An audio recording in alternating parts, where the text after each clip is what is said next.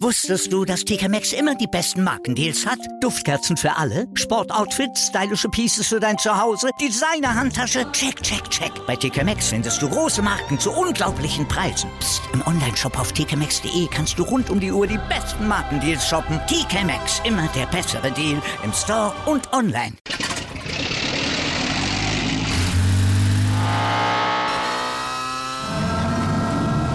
Von 0 auf 100. Aral feiert 100 Jahre mit über 100.000 Gewinnen. Zum Beispiel ein Jahr frei tanken. Jetzt ein Dankeschön, rubbellos zu jedem Einkauf. Alle Infos auf aral.de. Aral, alles super. Anwurf. Der Handball-Talk auf meinsportpodcast.de. Hallo und herzlich willkommen hier bei Anwurf, eurem Handball-Talk auf meinsportpodcast.de und allen gängigen Podcast-Plattformen, wo ihr uns hören und verfolgen könnt. Wir sind heute zu dritt, davon gehen wir zumindest aus. Einer verspätet sich ein kleines bisschen, deswegen erstmal Hallo von mir. Mein Name ist Patrick und stand jetzt mit einem Kollegen hier am Start, mit Robin Bulitz. Tag Robin. Hallo Patrick, wir hoffen, dass Sebastian noch dazu stößt.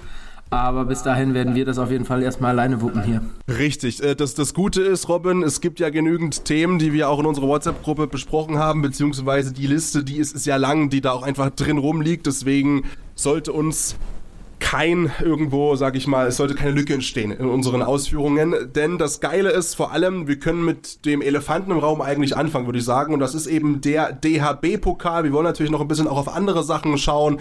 Auf die HBF unter anderem auch. Die Damen haben zudem auch europäisch gespielt. Dann gibt es viele, viele Personalentscheidungen in so beiden Ligen eigentlich. Bei den Frauen, bei den Herren, überall, da ist viel passiert. Aber erstmal der Elefant im Raum, Robin, und das ist ganz klar der DHB-Pokal. Es gab vier Partien und davon, davon waren wirklich, eigentlich waren alle richtig geil. Ähm, wollen wir mit der anfangen, wo du in der Halle warst? Ja, aber sehr gerne doch. ähm, Dachte ich mir schon. Natürlich. Ich war ja nach einiger Zeit tatsächlich mal wieder beim Handball schauen, Handball live verfolgen. Und ich muss sagen, äh, lohnt sich. Lohnt sich sehr. Es hat mich komplett äh, wieder angezündet, muss ich sagen. Gummersbach gegen Lemgo. Ich war in Gummersbach in der Schwalbe Arena vor Ort und habe ein ja extrem rasantes, spannendes äh, DFB-Pokal-Viertelfinale gesehen.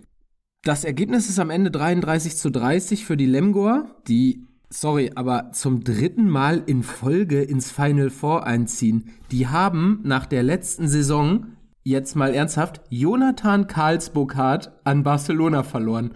Oma Ingi Magnusson, Torschützenkönig immerhin gewesen für die Lemgoer auch, an Weschprem verloren, Andreas Zederholm ist gegangen, André Kogut hat seine Karriere beendet und Johann Pettersson, der Torwart, äh, Johannes Pettersson, der Torwart, ist einfach äh, zum Bergischen HC gewechselt. Also mal sowas von Leistungsträger verloren und trotzdem haben sie es wieder geschafft. Ist eine krasse Pokalmannschaft einfach geworden und das haben sie bei diesem Spiel definitiv unter Beweis gestellt.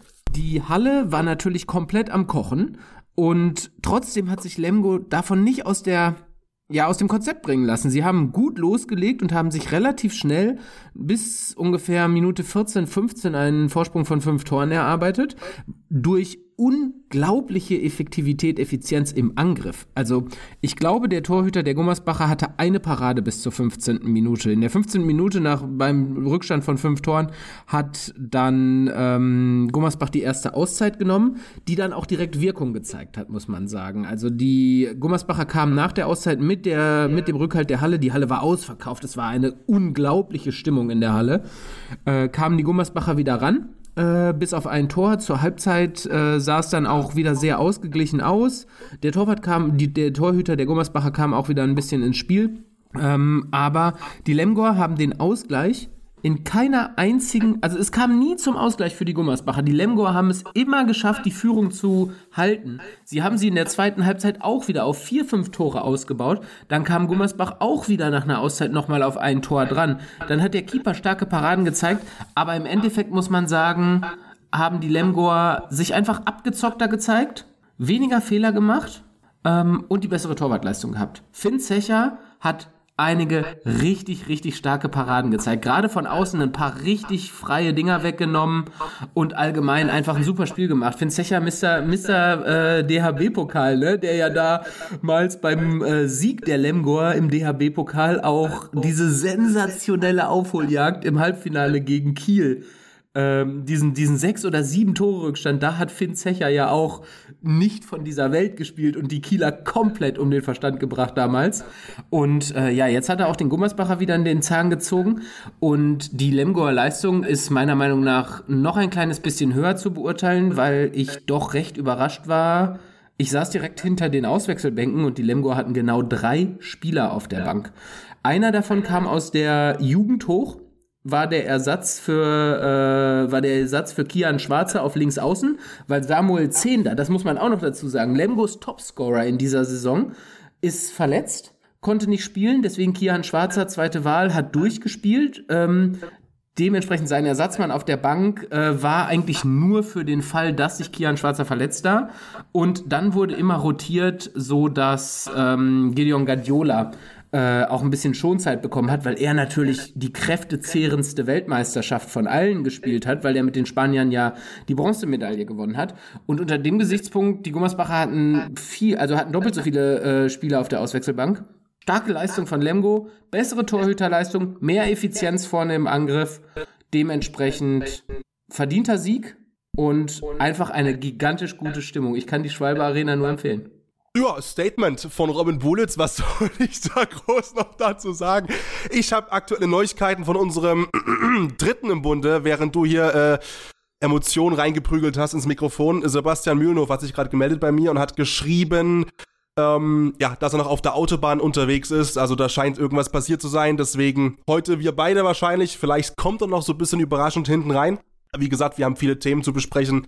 Wir lassen uns überraschen. Ich fand das total cool. Ich habe ja ähm, für unseren großen äh, WM-Recap, äh, Robin, habe ich ja gesprochen mit Bobby Schagen. Bobby Schagen, einfach ein geiler Typ auch. Und ich habe ihn da auch so ein bisschen gefragt. Ganz ne? kurz, wir können ja. auch jetzt ganz kurz einmal ein Statement von Bobby Schagen zu ähm, diesem äh, zu diesem Sieg im Viertelfinale des DRB-Pokals unmittelbar nach dem Spiel hören. Ich habe ihn nämlich am Mikrofon gehabt. Na aber. Ähm, lass uns doch mal kurz Bobby Schagen hören. Bobby jetzt hier ähm, zum dritten Mal nacheinander ins Final Four äh, des DHB-Pokals eingezogen. Wie fühlt sich das an? Schon ja. realisiert? Nee, nicht ganz. Das ist, glaube ich, nicht normal für einen Verein wie Lemgo, aber es ist ganz schön, muss ich sagen. Es ist ein richtiges Highlight für uns alle und jetzt ist es in Köln das ist nochmal für uns was Besonderes, da waren wir noch nie, deswegen schon geil. Äh, ziemlich wildes Spiel heute. Ihr habt eigentlich von vorne weg immer kontrolliert geführt, aber Gummersbach kam immer wieder mal ran. Ja, ja. Wie hat sich das angefühlt? Nie wirklich sicher, oder? Nee, das war nie sicher, glaube ich, nur in der letzten Minute, aber vorher nie. Aber wir haben es ein bisschen nachgelassen, auf 6, 7 äh, Tore zu kommen. Und Gummersbach ist auch eine starke Mannschaft. Die kämpfen bis zum Umfahren da mit dem Isländer im Innenblock. Und es ist einfach auch eine starke Mannschaft. Die sind nicht so einfach zu schlagen. Gummersbach hatte zum Beispiel eine äh, Auswechselbank mit sechs Mann. Ihr hattet nur drei Mann auf der Auswechselbank. War das heute auch richtig, richtig kräftezehrend? Ja, aber wir hatten lange Pause, deswegen äh, waren alle fit. Ja, war okay. Hat es den Ausschlag gegeben, dass vielleicht Gummersbach ein paar mehr WM-Fahrer hatte als äh, Lemgo? Ja, weiß ich nicht eigentlich. Ja, vielleicht das kann sein. Köster sah schon müde aus. Er hat natürlich unfassbar viel gespielt und ich muss sagen, so eine WM hackt schon äh, drin, muss ich sagen. Das ist echt, das ist echt heftig. Und, ja, kann sein, aber keine Ahnung. Wir drücken euch die Daumen für Köln und das Final Four. Ja, danke, danke dir. Mach's gut, danke.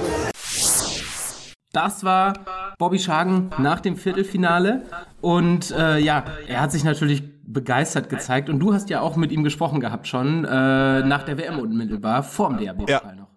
Ich finde das total spannend und ich habe ihm diese Frage auch gestellt und finde ich allgemein einen sehr spannenden Punkt bei Lemgo, beziehungsweise auch in anderen Sportarten immer bei Vereinen, die ich übertreibe mal ein kleines bisschen, wie immer, ne, die, sag ich mal, eine eventuell verkorkste Saison einfach damit auch retten, dass sie in den Pokalwettbewerben entgegen der Erwartungshaltung oder vielleicht auch entgegen der normalen Wahrscheinlichkeit besser abschneiden. Und die Frage habe ich ihnen auch gestellt und wollte halt ein bisschen wissen, okay, Bobby, na, mal ganz ehrlich, wieder Final Four erreichen und eventuell den Pokal gewinnen nimmt man das in Lemgo dankend entgegen und sagt dafür, okay, dann ist halt meinetwegen auch in, in der Tabelle in der HBL in Platz 12, 13 okay? Oder kann das irgendwann nicht mehr hinwegtäuschen über eine verkorkste Saison? Ne? Und da müssen wir natürlich erstmal drüber sprechen. Ähm, aus deiner Sicht vielleicht auch, Robin, erstmal. Ab welchem Tabellenplatz sprechen wir bei Lemgo von einer verkorksten Saison? Und vielleicht auch ein kleines bisschen, ohne natürlich die Euphorie zu bremsen. Gottes Willen, darum geht's gar nicht. Aber ähm, Pokalmannschaft gut. Auf der anderen Seite in der Liga glaube ich schon, dass das trotzdem auch nervt und vielleicht auch aus Fanperspektive, weiß ich nicht, ne? Würdest du sagen, ich nehme immer in Anführungszeichen dieses Abonnement mit auf das Final Four im DHB-Pokal?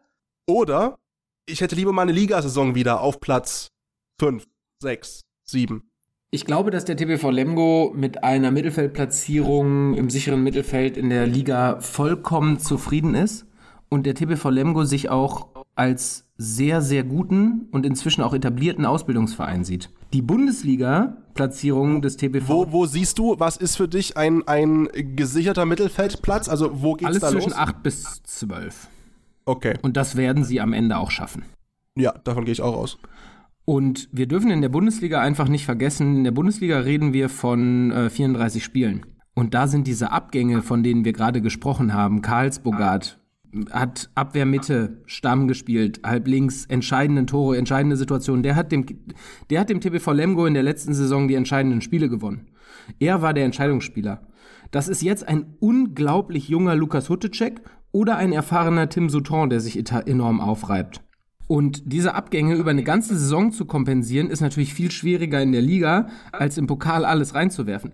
Und dass der TBV Lemgo jetzt ja auch einfach diese, diese, diese Spiele gewinnt im Pokal, weil dieses Selbstbewusstsein da ist, diese Pokalmannschaft, das haben wir, das habe ich auch äh, Florian Kermann gefragt, den wir ähm, jetzt auch noch äh, jetzt auch noch einmal kurz hören können, äh, wie er dieses Thema Lemgo als Pokalmannschaft, die diese entscheidenden Spiele gewinnt, einschätzt, auch unmittelbar nach dem Spiel.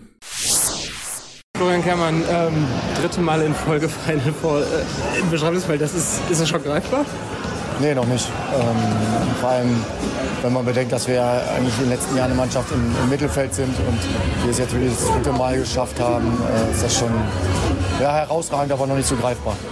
Jonathan Karlsburgert ist weg, äh, Jakima Ellison ist weg und trotzdem zieht ihr wieder ein. Heute saßen drei Leute auf der Bank. Gummersbach hatte sechs Mann auf der Bank. Es war, es war einfach wieder nur Kampf und Leidenschaft. Habt ihr inzwischen dieses gewisse Etwas für diese Spiele? Ja, das haben wir bestimmt. Ähm, aber wir haben halt auch, muss man auch sagen, ähm, wieder so diese zwei Herzen gehabt. Unsere zweite Mannschaft hat auch ganz wichtig gespielt. Deswegen hat Nico Blau dann da gespielt äh, und noch zwei andere Spieler. Ähm, und das gehört einfach dazu, das ist unser Konzept. Ich glaube, wir sind äh, äh, jetzt erstmal extrem glücklich. Ähm, und wir sind auch glücklich, dass wir es geschafft haben nach diesen Abgängen mit Elis und Karlsburgert. Ähm, ja, auch André Kugut, ähm, Andreas Stedholm sind ja noch mehrere Leute, die gegangen sind. Ähm, wir brauchten ein bisschen Anfang der Saison, deswegen haben wir auch das Heimspiel gegen Gummersbach verloren. Ähm, sind dann mit zwei, zehn Punkten gestartet, aber mal immer Ruhe bewahrt und haben uns weiterentwickelt, viel trainiert, gut trainiert. Und jetzt haben wir einfach ja, also diese Qualität auch so ein bisschen wiederbekommen. Und heute war klar, dass es ein entscheidendes Spiel wird auf, auf, auf Biegen und Brechen. Und äh, das ist einfach so. Was hat es ausgemacht, dass der letzte Knacks, dass es auf 6, 7 davon ging, das nicht funktioniert hat? Ja, wir wussten schon, dass, ähm, dass ja ähm, Gummersbach immer schafft, über viel Tempo und viel Druck äh, dann auch nochmal schafft, immer ranzukommen. Das war klar. Und gerade in so einem Dual-3-Spiel ist das ganz normal. Und ähm, ich glaube, wichtig war dann, dass wir immer die Ruhe bewahrt haben und immer eine Lösung hatten. Wo sie auf 1 kommen, haben wir über das 7 gegen 6 halt auch wieder drei, vier Tore dazwischen legen können. Und dann war der Druck immer ein bisschen weniger. Sehr gut, wir wünschen dir viel Erfolg. Dankeschön. So, das war der Trainer des TBV Lemgo nach dem gewonnenen Viertelfinale, der sich natürlich ja einfach positiv äh, dazu geäußert hat und einfach wahnsinnig freut, äh, erneut zum dritten Mal in Folge ins Final Four eingezogen zu sein. Und ähm, ich glaube, dass der TBV einfach aufgrund dieser Abgänge in der Liga diese Saison vielleicht ein bisschen sich finden muss, aber im Pokal einfach sich wieder großartig präsentiert. Und wenn sie dann Spieler haben wie Tim Souton, äh, der die Verantwortung da übernimmt und mit Finn Zecher zusammen waren, das waren die beiden für mich die entscheidenden Spieler in diesem Match. Ähm, und die haben wirklich das Ding an sich gerissen. Also Tim Souton, wahnsinnig guter Führungsspieler. Dazu kommt natürlich auch, dass du ja als Mannschaft trotzdem auch, äh, natürlich sagst du es richtig, es sind viele Abgänge wieder gewesen vor der Saison aus unterschiedlichsten Gründen. Auf der anderen Seite ist es ja trotzdem so eine Art von Selbstverständlichkeit, die vielleicht ein bisschen entsteht, ne? Aber in eine positive Form gepresst. Nicht im Sinne von, ja, wir sind zwar nur, bei allem Respekt, äh, der TBV Lemgo, aber es ist DHB-Pokal, deswegen wir kommen sowieso ins Final vor. Aber dieser Glaube daran, das schaffen zu können, ist, glaube ich, eben nochmal ein ganz anderer in diesem Modus, wie du es richtig angesprochen hast, dass es eben immer spitz auf Knopfspiele sind, beziehungsweise Spiele, wo es, oh, das sind wieder Phrasen heute, um Gottes Willen zum Montagabend, aber wo es eben wirklich alles oder nichts ist. Und dann wenn du das irgendwie im kompletten Vereinsumfeld spürst, ey, wir haben das schon zweimal geschafft, also es gibt keinen Grund, das nicht, nicht nochmal zu schaffen, dann hilft dir das, glaube ich, auch ein kleines bisschen.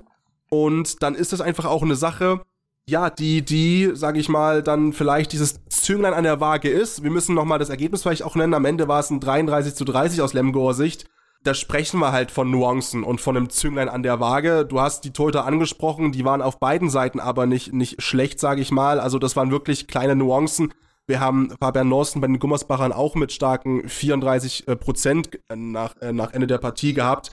Deswegen, ich glaube schon, dass das für Lemgo wieder Party hart wird. Final Four, es wird einfach fantastisch und wer weiß, wohin es gehen kann, weil du spielst natürlich auch mit dem Wissen, es ist uns keiner sauer zu Hause. Es ist überhaupt keine Schande, jetzt rauszufliegen gegen die anderen Vereine, die noch mit drin sind. Und dahin wollen wir auch gleich kommen. Absolut. Hier bei Aber Anwurf eurem. Ganz ja. kurz noch. Ja. Lass, lass, mich noch ganz kurz einmal bei, auch auf den VfL Gummersbach zu sprechen kommen. Ähm, Sprich, Robin, sprich. Warum, warum es dann vielleicht trotz diesem super Rückhalt der ausverkauften Halle nicht funktioniert hat? Auf einen Mann möchte ich zu sprechen kommen, beziehungsweise auf zwei Leute möchte ich zu sprechen kommen. Auf der, auf, zum einen erstmal Julian Köster.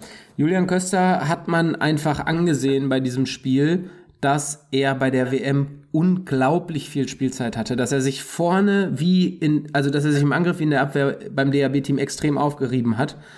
Eine Quote von 42 Prozent spricht dafür. Er hat drei Tore bei sieben Versuchen gemacht und wirkte wirklich etwas müde, muss man sagen. Ich habe ähm, den zweiten, äh, den ich ansprechen möchte, Lukas Blome, Topscorer, acht von acht Tore bei elf Versuchen. Ähm, den habe ich nach dem Spiel darauf angesprochen, auf Julian Köster ähm, und auf die Leistung, sage ich mal, der Gummersbacher und dann könnt ihr jetzt hier auch nochmal hören aus Gummersbacher Sicht, woran es im Zweifel gelegen hat bei der Einschätzung von Lukas Blome nach dem Viertelfinale. Äh, Lukas Blome, ähm, jetzt, ist das, jetzt ist das Viertelfinale ja, denkbar knapp verloren gegangen. Es war ein extremst intensives Spiel, viele Tore, ähm, was man so nach einer Rückrunde erwartet. Es hat sich aufgerieben, aber ihr seid nie wirklich ganz dran gegangen. Was hat gefehlt, um den Ausgleich zu schaffen. Ihr hattet nur einmal den Anschlusstreffer. Die Lemgo haben es immer geschafft, euch mindestens auf zwei, drei ranzuhalten. Ja, es waren einfach viel zu viele Fehler, die wir gemacht haben. Das, das fängt bei mir an. Ich habe drei Fehlwürfe gehabt. Ich habe äh, ein, zwei schlechte Aktionen in der Abwehr gehabt, einen unglücklichen Abpraller, den ich zum Gegenspieler spiele. Und ähm, ja, sind die Aktionen nicht oder sind das Plusaktionen für uns, dann gewinnen wir das Spiel vielleicht. Und so, glaube ich, kann jeder Spieler bei uns im Kader sagen, dass, er, äh, dass wir heute eben nicht da waren. Und äh, es ist wichtig zu sagen, dass jeder wirklich nach dem Spiel heute auch, auch selbstkritisch mit sich selbst umgeht, selbstkritisch analysiert, was er selber falsch gemacht hat. Und ähm, ja, ich glaube, dann kommt jeder zu dem Entschluss, dass das heute deut auf jeden Fall vermeidbar gewesen wäre, dass wir hätten das Spiel absolut gewinnen können. Ich glaube, wir haben kein gutes Spiel gezeigt und jeder, der mich fragt, weiß auch, oder jeder, jeder, der das Spiel heute gesehen hat, weiß auch, dass wir ganz anderen Handball spielen können. Dementsprechend ist das natürlich sehr, sehr schmerzhaft, wie das heute abgelaufen ist, aber nichtsdestotrotz muss man sagen, dass wir Handballprofis sind und wir spielen nächste Woche wieder das nächste Bundesligaspiel und da geht es halt wieder so viele Punkte wie möglich zu holen. Wiederson, Julian Köster, beide haben etwas platt gewirkt nach der Weltmeisterschaft. Eure Bank, sechs Spieler, sechs Auswechselspieler, Lemgo hatte nur drei auf der Bank sitzen. Ähm, was, was, ist, was hat es ausgemacht? Vielleicht auch ein bisschen die Frische, dass ihr ein paar mehr WM-Fahrer hattet als Lemgo? Ja, ich glaube, ich, ich glaube, wir haben trotzdem so viel Qualität in der Mannschaft, dass wir, dass wir so ein Spiel gegen Lemgo gewinnen können. Und das hat man auch gesehen, dass, wie gesagt, wenn jeder an seinem Leistungsoptimum spielt, dass wir, es hätten, dass wir das Spiel dann hätten heute gewinnen können. Ähm, das war leider nicht so. Wir haben viele Fehler gemacht, individuell sehr viele Fehler gemacht. Deswegen kann ich nur nochmal sagen, wenn jeder äh, gut analysiert, was er selber falsch gemacht hat und auch selbstkritisch mit sich selber umgeht, dann weiß er, dass wir das Spiel hätten heute gewinnen können bei einer guten Leistung. Und ähm, ja, das gilt es jetzt halt eben nächste Woche wieder umzusetzen. Unabhängig von der Niederlage heute, wie geil ist es wieder in der Bundesliga mit der Halle, mit den Fans, auch DFB-Pokal, äh, DHB-Pokal Viertelfinals, Bundesliga, diese Stimmung, wie viel Spaß macht das? Ja, es macht unfassbar viel Spaß. Wie gesagt, die Halle war heute wieder ausverkauft, rappeldicht unfassbar geile Stimmung. Äh, kann ich nochmal auch einen Riesendank nur an die Fans aussprechen, die uns da wirklich 60 Minuten nach vorne peitschen. Es bringt unfassbar viel Spaß. Es, es macht sich auf dem Spielfeld bei uns auf jeden Fall bemerkbar und ja, wir hoffen einfach, dass auch genauso viele Fans zu den nächsten Heimspielen wiederkommen. Wir drücken euch die Daumen für die kommenden Aufgaben. Danke. Dankeschön. So, das war Lukas Blome. Der hat noch positiv herausgestochen, definitiv für den VfL Gummersbach in dem Spiel. Wie gesagt, acht Tore gemacht. Mit ihm zusammen Dominik Mappes, Mittelmann, auch acht Tore gemacht. Das sind schon mal die Hälfte aller Tore der Gummersbacher. Das äh, zeigt, dass einfach die Breite im Kader für den VfL Gummersbach diesmal nicht so ganz da war. Aber eine positive Sache hat Lukas Blome, glaube ich, doch noch mitgenommen, denn da müssen wir nämlich auch noch ganz kurz ansprechen. Lukas Blome hat seinen Vertrag vor dem Viertelfinalspiel äh, um weitere zwei Jahre bis 2027 verlängert, was dazu geführt hat, dass die Halle schon vor Anpfiff am Toben war, auf jeden Fall, weil äh, ja, absoluter Leistungsträger, äh, immer schon mal wieder aufgrund dieser starken Saison auch mit der Nationalmannschaft assoziiert worden, aber mit einem Patrick Grötzky in, in, in, im dritten Frühling etwas schwierig für ihn als Rechtsaußen, wenn jetzt Timo Kastening auch noch nach Verletzungspause zurückkommt. Aber lass uns gerne auch dann jetzt weiterschauen auf die, auf die weiteren Spiele. Richtig, und das Ganze machen wir nach einer kurzen Pause. Also Robin Bulitz hier wirklich in Höchstform heute, was der hier reinballert ins Podcast-Mikrofon. Auch schon die erste Personalie abgearbeitet. Wahnsinn. Da brauche ich mal kurz Zeit, mich zu erholen. Also wir machen gleich weiter hier bei Anwurf, eurem Handball-Talk auf meinsportpodcast.de. So. Wusstest du, dass TK Maxx immer die besten Markendeals hat? Duftkerzen für alle, Sportoutfits, stylische Pieces für dein Zuhause, Designer-Handtasche, check, check, check. Bei TK Maxx findest du große Marken zu unglaublichen Preisen. Psst. im Onlineshop auf tkmaxx.de kannst du rund um die Uhr die besten Markendeals shoppen. TK Maxx, immer der bessere Deal im Store und online. Wieder live von ihrem Toyota-Partner mit diesem Leasing-Auftakt. Der neue Toyota Jahreshybrid. Ab 179 Euro im Monat. Ohne Anzahlung. Seine Sicherheitsassistenten laufen mit. Und ja, ab ins Netz mit voller Konnektivität. Auch am Start die Toyota Team Deutschland Sondermodelle. Ohne Anzahlung geht's in die nächste Runde. Jetzt los sprinten zu ihrem Toyota-Partner. Willkommen zurück nach der kurzen Mini-Werbepause hier bei Anwurf eurem Handball-Talk. Wir haben das erste Spiel bereits besprochen, sehr ausführlich, weil Robin einfach auch da war. Wir haben es gehört, also wir dafür brennt einfach und wollen direkt weitermachen mit den drei weiteren Partien im DHB-Pokal.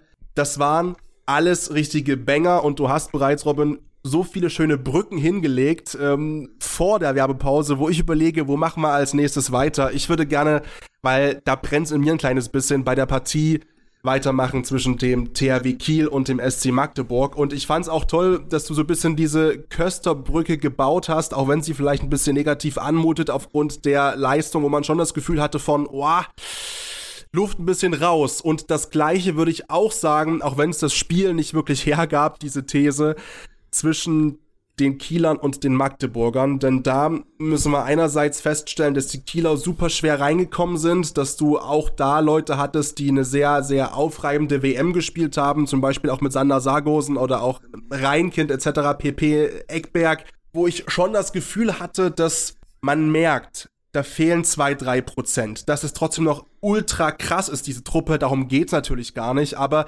ich finde, du hast gerade auch in den ersten Abschlüssen in der ersten Hälfte da gemerkt, ein kleines bisschen, dass es schlaucht, dass die Kon Konzentration nicht wirklich da ist. Da flogen teilweise sogar von Sargosen sieben Meter übers Tor, was passieren kann, aber was nicht so oft passiert. Und ich habe da schon das Gefühl gehabt, Belastung die war schon exzessiv und auf der Gegenseite haben wir das allerschlimmste Beispiel dafür auch gesehen. Die Magdeburger unterm Strich erfolgreich, 35, 34 nach einer hervorragenden ersten Hälfte, um das vielleicht ein bisschen zusammenzufassen, einer dramatischen zweiten Hälfte, wo es Schlag auf Schlaf, Schlag auf Schlaf, genau, Schlag auf Schlaf, Mensch, heute ist aber auch der Wurm drin, Schlag auf Schlag ging, wollte ich sagen. Dann Ausgleich kurz vor Schluss und dann eben in der Verlängerung sich noch durchgesetzt, aber das Ganze eben sehr, sehr, sehr teuer erkauft und äh, die Magdeburger haben es nach der Partie auch gesagt, wir sind zwar im Final Four, aber fühlen uns trotzdem leer. Grund dafür ist die Verletzung von Magnus Saugstrup, Robin. Ja, es ist, glaube ich, immer noch nicht ganz klar, was jetzt passiert ist. Also es ist noch keine Diagnose bekannt geworden. Also, Montagabend ist Aufnahmestand, 6. Februar, Richtig. genau. Wir wissen jetzt gerade noch, genau. nicht. Äh, ihr könnt das natürlich ähm, bei uns bei Instagram nachverfolgen, beziehungsweise bei Twitter, weil wir da euch auf jeden Fall auf dem Laufenden halten werden, wenn da was bekannt ist. Aber ja, leider nicht viel Hoffnung macht das Interview ähm, mit äh, dem Coach der äh, Magdeburger, Bennett Wiegert, nach dem Spiel, der gesagt hat, er kennt Magnus Saugstrup natürlich und weiß, wie er ja tickt und wie er sich verhält bei Blessuren, wenn er mal umknickt etc. Und das war definitiv eine Reaktion die er so von Magnus Saugstrup noch nicht, äh, Magnus Saugstrup noch nicht gesehen hat und ja einfach Schlimmes erahnen lässt. Er wurde ja auch dann wirklich auf der Trage äh, aus der Halle getragen, ins Krankenhaus gefahren und ähm, ja, Bennett Wiegert hat gesagt, dass er ihn mindestens zwölf Spiele fehlen wird. Das ist natürlich für die Rückrunde und den Meisterschaftskampf und dann auch für das bevorstehende Final Four super schwierig und klar, geht dann natürlich. Das ist wohl auch schon bestätigt, glaube ich, äh, ja. dass es zumindest bis dahin nicht mehr reichen wird. Also das Final Four wird definitiv, das ist ja Mitte April. Das wird definitiv ohne ihn stattfinden. Das steht wohl schon fest. Es ist eine schwere Knieverletzung. Wie gesagt, du hast vollkommen recht. Also was es genau ist, das wissen wir zum jetzigen Zeitpunkt noch nicht. Und das lässt natürlich auch ein bisschen die Frage zu, beziehungsweise drängt die sich halt auf. Wir haben über Köster gesprochen vor einigen Minuten. Wir haben gerade die Kieler thematisiert mit einem Eckberg, mit einem Sargosen, wo zumindest mein Eye-Test sagt, wenn die komplett spritzig sind und Weihnachten viel frei haben und danach auch nicht mehr viel passiert in Richtung Weltmeisterschaft beispielsweise, dann ist es ein anderes Auftreten, dann ist es eine andere Frische und nochmal eine andere Selbstverständlichkeit trotzdem stark gespielt, auch ein Sargosen unterm Strich sechs Treffer gemacht, damit auch mit bester Werfer sozusagen mit Erik Johansson äh, auf Seiten vom, vom THW aus Kiel. Und er hat auch trotzdem diese Verantwortung wieder übernommen, Sargosen, was man auch von einem Weltstar, wie er natürlich ist, äh, verlangen kann, verlangen darf. Und er hat sie sich auch null schonend genommen, diese Verantwortung. Aber ich sage trotzdem, du siehst es vielen Jungs an, dass die gerade eine WM gespielt haben. Also du siehst es, du siehst es den Jungs komplett an. Also da brauchen wir gar nicht drüber zu reden, ähm, dass das dass das einfach an Wahnsinn grenzt, dass die Jungs ein Wochenende, also eine Woche nachdem Magnus Saugstrup das Finale um die Weltmeisterschaft gespielt hat, äh, steht der hier nicht gegen, weiß ich nicht, einem Vorbereitungsspiel auf die Rückrunde auf der Platte gegen einen Dritt- oder Viertligisten, so ein lockeres Auflaufen mit fünf Minuten Spielzeit, sondern er steht gegen den THW Kiel, also den stärksten Gegner, den du dir eigentlich vorstellen kannst in Handball Deutschland, steht der fast 60 Minuten auf der Platte. Dass das sein Tribut zollt und fordert, ist natürlich klar. Also sorry, und die Kieler, das führt alles ad absurdum. Die haben am Mittwoch mit den Landin-Brüdern, mit den Weltmeistern, ein Testspiel gespielt gegen Sieverstadt, ich weiß es nicht mehr genau. Auf jeden Fall gegen, gegen, gegen ein, ein, ein niederklassiges äh, Team, wo einfach diese Spieler auf dem Platz standen, drei Tage, vier Tage nach dem Weltmeisterschaftsfinale. Also dann brauchen sie sich nicht wundern und dass auch vielleicht irgendwann dann mal die Spieler auf die Barrikaden gehen und sagen, sorry, aber das muss ich jetzt nicht mehr mitmachen. Unabhängig. Man merkt aber trotzdem, also trotzdem auch, dass das Thema Personal ja auch in Kiel trotzdem auch eine gewisse Relevanz hat, weil zum Beispiel in Steffen Weinhold, der war verletzt mit einer nicht, mit keiner Lappalie im Knie. Ne? Der, der war ja auch raus, wo man eigentlich gesagt hat, wenn überhaupt, dann kann man mal nach drei Monaten nach der Verletzung wieder mal ein bisschen drüber sprechen im Sinne von Aufbautraining, aber wir kennen auch Steffen Weinhold, der dann auch aufgrund der wirklich schlechten Leistung in den ersten 10, 15 Minuten gebracht worden ist von Philipp Jicha, wo du natürlich auch, ich habe den Kommentator ein bisschen abgefeiert bei Sky, der auch ganz klar gesagt hat, ja, ich habe vorher mit Steffen Meinhold gesprochen und äh, habe ihn halt gefragt, und geht's denn heute und sehen wir dich vielleicht? Und er sagt, nur mal gucken, oder? Ja, so ist Steffen Weinhold, aber auch das ist ja, sage ich mal, schon ein bisschen ich, ich will nicht sagen fahrlässig, weil natürlich auch ein Philipp Jiecher hat Ärzte und hat Sportwissenschaftler um sich herum, die ihm da sagen, pass auf, Steffen kann spielen, das funktioniert, das ist in Ordnung, er, er lässt sich das freigeben. Deswegen, ich will da überhaupt nicht an irgendeiner Expertise von einem, von einem Philipp Jiecher rumgraben. Aber die Nötigkeit, auch den Steffen Weinhold zu bringen beispielsweise, das hat für mich in dem Spiel A gezeigt, dass die Kieler eben gegen ein super starkes Magdeburg, um auch nochmal spielerisch zu werden irgendwie, nicht wirklich wussten, wie sie Handball spielen sollten in den ersten Minuten. Also Magdeburg, Kai Smietz und äh, Tim Hornke möchte ich da mal rausstellen in, in, der ersten Hälfte. Das war komplett Banane, was die gespielt haben im positiven Sinne. Und auf der zweiten Seite eben aber auch, dass ja, so ein bisschen, ich will nicht sagen, die Breite fehlt, aber dass gerade sehr, sehr viele Leute eben aufgrund der Qualität, die Kiel im Kader hat, waren auch sehr viele natürlich bei der WM vertreten ja, aber das und war bei Magdeburg halt, genauso, Patrick. Natürlich. Also, ähm, da, das sind zwei Teams, die so ein krasses Niveau haben. Also ich weiß vollkommen, was du meinst, aber ich finde, ich finde, ja, wir dürfen da nicht mit den Kielern nicht so hart ins Gericht gehen, weil man auch bedenken muss, die Kieler haben sich klar viel krassere Auszeiten genommen. Aber was die Kieler auch zweimal gemacht haben, ne, die haben nach der Pause einen Fünf-Tore-Rückstand aufgeholt und in der 51. Minute wirft Matthias Musche das 29 zu 23. Sechs Tore Vorsprung für Magdeburg. Sorry, aber in der 51. Minute habe ich gesagt, das Ding ist durch. Also, dass die, dass die Kieler, so platt wie sie waren, einen sechs Tore Rückstand in der Crunch-Time drehen und mit ja, einem 31-31 in die, äh, nee, äh, was war es am Ende? Nicht ein 31, 31, 29, 29, ne? In der genau. regulären Spielzeit, ja. Ja, ja. 29, 29 in die Pause, äh, in, in, in, die, äh, in die Verlängerung gehen. Das ist ja, das ist ja unglaublich. Und dieses Drama am Ende, das ist, da, da, da fliegt dir ja der Hut weg. Du hast Kai Smith schon angesprochen. 59, 43 17 Sekunden vor dem Ende vergibt Kai Smietz den 7 Meter gegen Niklas Landin. Niklas Landin, Mr. Crunchtime, 17 Minuten vor Ende, hält einen 7 Meter. Klar, hätte ich dir aber sagen können, als dieser 7 Meter zustande kommt, dass Landin den hält, auch, weil, auch wenn Kai Smietz ein sensationelles Spiel gemacht hat. Aber klar war, dass Landin den hält. Und dann letzte Sekunde, also das Spiel ist vorbei. Magnus Landin kriegt den 7 Meter. Die Kieler spielen es perfekt aus, 29, 29 Verlängerung. Da habe ich gedacht, Kiel gewinnt das Ding. Und dass die Magdeburger, nachdem sie einen sechs Tore Vorsprung verspielt haben hinten raus, das Ding trotzdem noch gewinnen, das nötigt mir wirklich Respekt ab. Also das war Handball, das war totaler Handball-Zermürbungskampf auf ganz, ganz hohem Niveau, das, der leider viel zu hohen Tribut gezollt hat mit Magnus Saugstrups Verletzung, muss, muss ich sagen, ja. Ja, also ich fand vor allem die erste Hälfte herausragend sexy, vor allem aus Magdeburger Sicht. Ähm, das war wirklich ganz großer Handball. Und danach, klar, dann kam es so ein bisschen zu diesem, in Anführungszeichen, Abnutzungskampf ne, zwischen zwei wirklichen Schwergewichten, aber gerade in der ersten Hälfte muss ich auch schon sagen, in Summe, auch wenn Kiel zurückgekommen ist, für mich die Magdeburger verdient eine Runde weiter. Gerade was du offensiv über rechts gespielt hast, mit äh, Kai Smietz im rechten Rückraum und Tim Hornke über die, den rechten Außen, das war schon ganz, ganz großes Kino allgemein. Auch Tim Hornke, okay, der hat nur in Anführungszeichen eine 50% Quote, hat sechs Treffer gemacht, hat aber eben auch zwölf Würfe gehabt. Also du hast den wirklich komplett freigespielt, das ganze Spiel über. Ähm, ja. In Summe ein spektakuläres Spiel, glaube ich, mit einem viel zu hohen Tribut. Es ist die Frage, wollen wir dieses Fass aufmachen? Wir haben im Sportkontext in Deutschland vehement diskutiert, Robin. Wir beide sind ja auch aus dem Fußball, ähm, auch ein bisschen, sage ich mal, über diese Weltmeisterschaft im Winter. Wie kann das denn sein? Und die Belastung und die spielen Champions League und alles drum und dran. Und klammheimlich hast du eine Liga in Deutschland, nämlich die Handballerinnen und Handballer.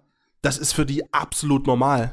Die haben keine 30 Tage Pause im Jahr. So, am Stück schon gar nicht. Das sind vielleicht mal 10 Tage und dann mal hier 10 Tage, bevor es dann in die jeweiligen Vorbereitungen wieder geht im Sommer oder halt die Saison weiterläuft im Winter weil du jedes Jahr eine WM oder EM hast. Und natürlich ist auch der Anspruch eines Handballers oder auch der Stolz eines Handballers immer, in den meisten Fällen, außer ich habe eine Kiefer-OP, ähm, hast du halt eigentlich immer den Anspruch zu sagen, ey, Fabian Wiede, sorry, die Spitze, tut mir leid. Ähm, die lag hier rum, die musste ich machen. Ähm, immer den Anspruch auch natürlich Nationalmannschaft zu spielen. Und so geil wie ich das finde, aus einer Fanperspektive, als vielleicht auch, keine Ahnung, Journalist aus unserer Perspektive, dass wir immer Handball haben zum Schauen und zum, zum Gucken und zum Analysieren, ob es da nicht vielleicht auch eine Veränderung braucht. Weil nächstes Jahr sprechen wir dann davon, dass wir nicht nur eine Saison haben und eine EM, wir haben auch noch Olympia im Sommer.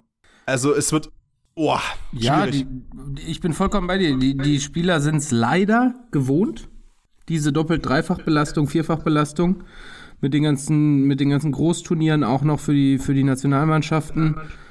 Ich glaube, dass wir das im Rahmen dieser Folge nicht abhandeln können, aber darüber man definitiv auch mal eine eigene Folge machen kann und wir uns da auch definitiv mal bemühen können, um einen Athletiktrainer als, als Gast, äh, beziehungsweise vielleicht sogar einen Sportmediziner, der uns das aus dem Gesichtspunkt mal, be, ja, mit dem man das mal durchsprechen kann, weil das fände ich persönlich interessant und verspreche unseren Zuhörern hiermit, mich darum zu kümmern, so jemanden mal für so eine Folge vielleicht zu gewinnen, um genau dieses Thema Belastungssteuerung mal zu machen, weil wir müssen definitiv drüber sprechen, weil wir haben über Magnus Saugstrup gesprochen. Wer schon vor der Partie ausgefallen ist, ist Oma Ingi Magnusson. Der gute Mann ist gar Stimmt, nicht ja, gibt's auch noch. für die Kieler. Deswegen hat Kai Smits ja überhaupt so viel Spielzeit bekommen und hat sich so zeigen können. Weil, klar, der SC Magdeburg hat natürlich als Backup von Oma Ingi Magnusson, dem vielleicht besten Halbrechten gerade, nach, also nicht besten Halbrechten, das ist immer noch Matthias Gitzel, sorry, gerade MVP, geworden. Aber als Backup von Oma Ingi Magnusson Kai Smits zu haben, ist schon ganz okay, meiner Meinung nach. Und jetzt kriegt Kai Smits natürlich auch noch ein Backup, weil Oma Ingi Magnusson nach einer Fersen-OP auch vermutlich länger ausfällt, vielleicht sogar bis zum Ende der Saison. Und deswegen sind die Magdeburger ja auch noch aktiv geworden und haben zugeschlagen bei der HSG Wetzlar und haben dort äh, niemand Geringeren als äh, den Herrn Lipovina verpflichtet, der nunmehr als, ja, klar, als Backup geholt wurde für Kai Smits. Äh, der wird dafür Entlastung sorgen. Und ähm, ja, Kai Smits äh, macht Abschiedsrückrunde, Abschiedstournee, weil der wechselt ja zum Ende der Saison auch noch weg aus Magdeburg und geht zu Flensburg und ersetzt dort Magnus Röth. Also dieses Karussell dreht und dreht sich immer weiter. Aber bei der Belastungssteuerung ähm, möchte man natürlich auch an dieser Stelle Oma Ingi Magnusson genauso wie Magnus Hauptstrup äh, beste Genesungswünsche senden. Und äh, ja, das Thema sollten wir in einer neuen anderen Folge besprechen und Absolut. vielleicht mal noch auf die weiteren Spiele schauen, sonst sitzen wir hier noch ewig. Das stimmt. Also ich wollte nur, nur ein kleiner Einschub, aber es ist so schön, wenn wir gerade so um Schnacken sind, natürlich. Ähm, ich hatte mal die Möglichkeit in, in, also im Rahmen einer Sendung, die ich moderiert habe, im Radio, ähm, beim, bei Sportradio Deutschland damals, mit dem Teamarzt zu sprechen von den Leipzigern. Und habe natürlich auch genau diese Frage weitergestellt. Die Leipziger haben nicht allzu viele WM-Fahrer gehabt. Ich glaube, fünf waren es insgesamt, wenn mich nicht alles täuscht. Äh, zwei Deutsche. Severasch im Tor, Gebaya bei den Polen als Kreismitte und der fünfte ist mir entf ähm, Christiansson, Island.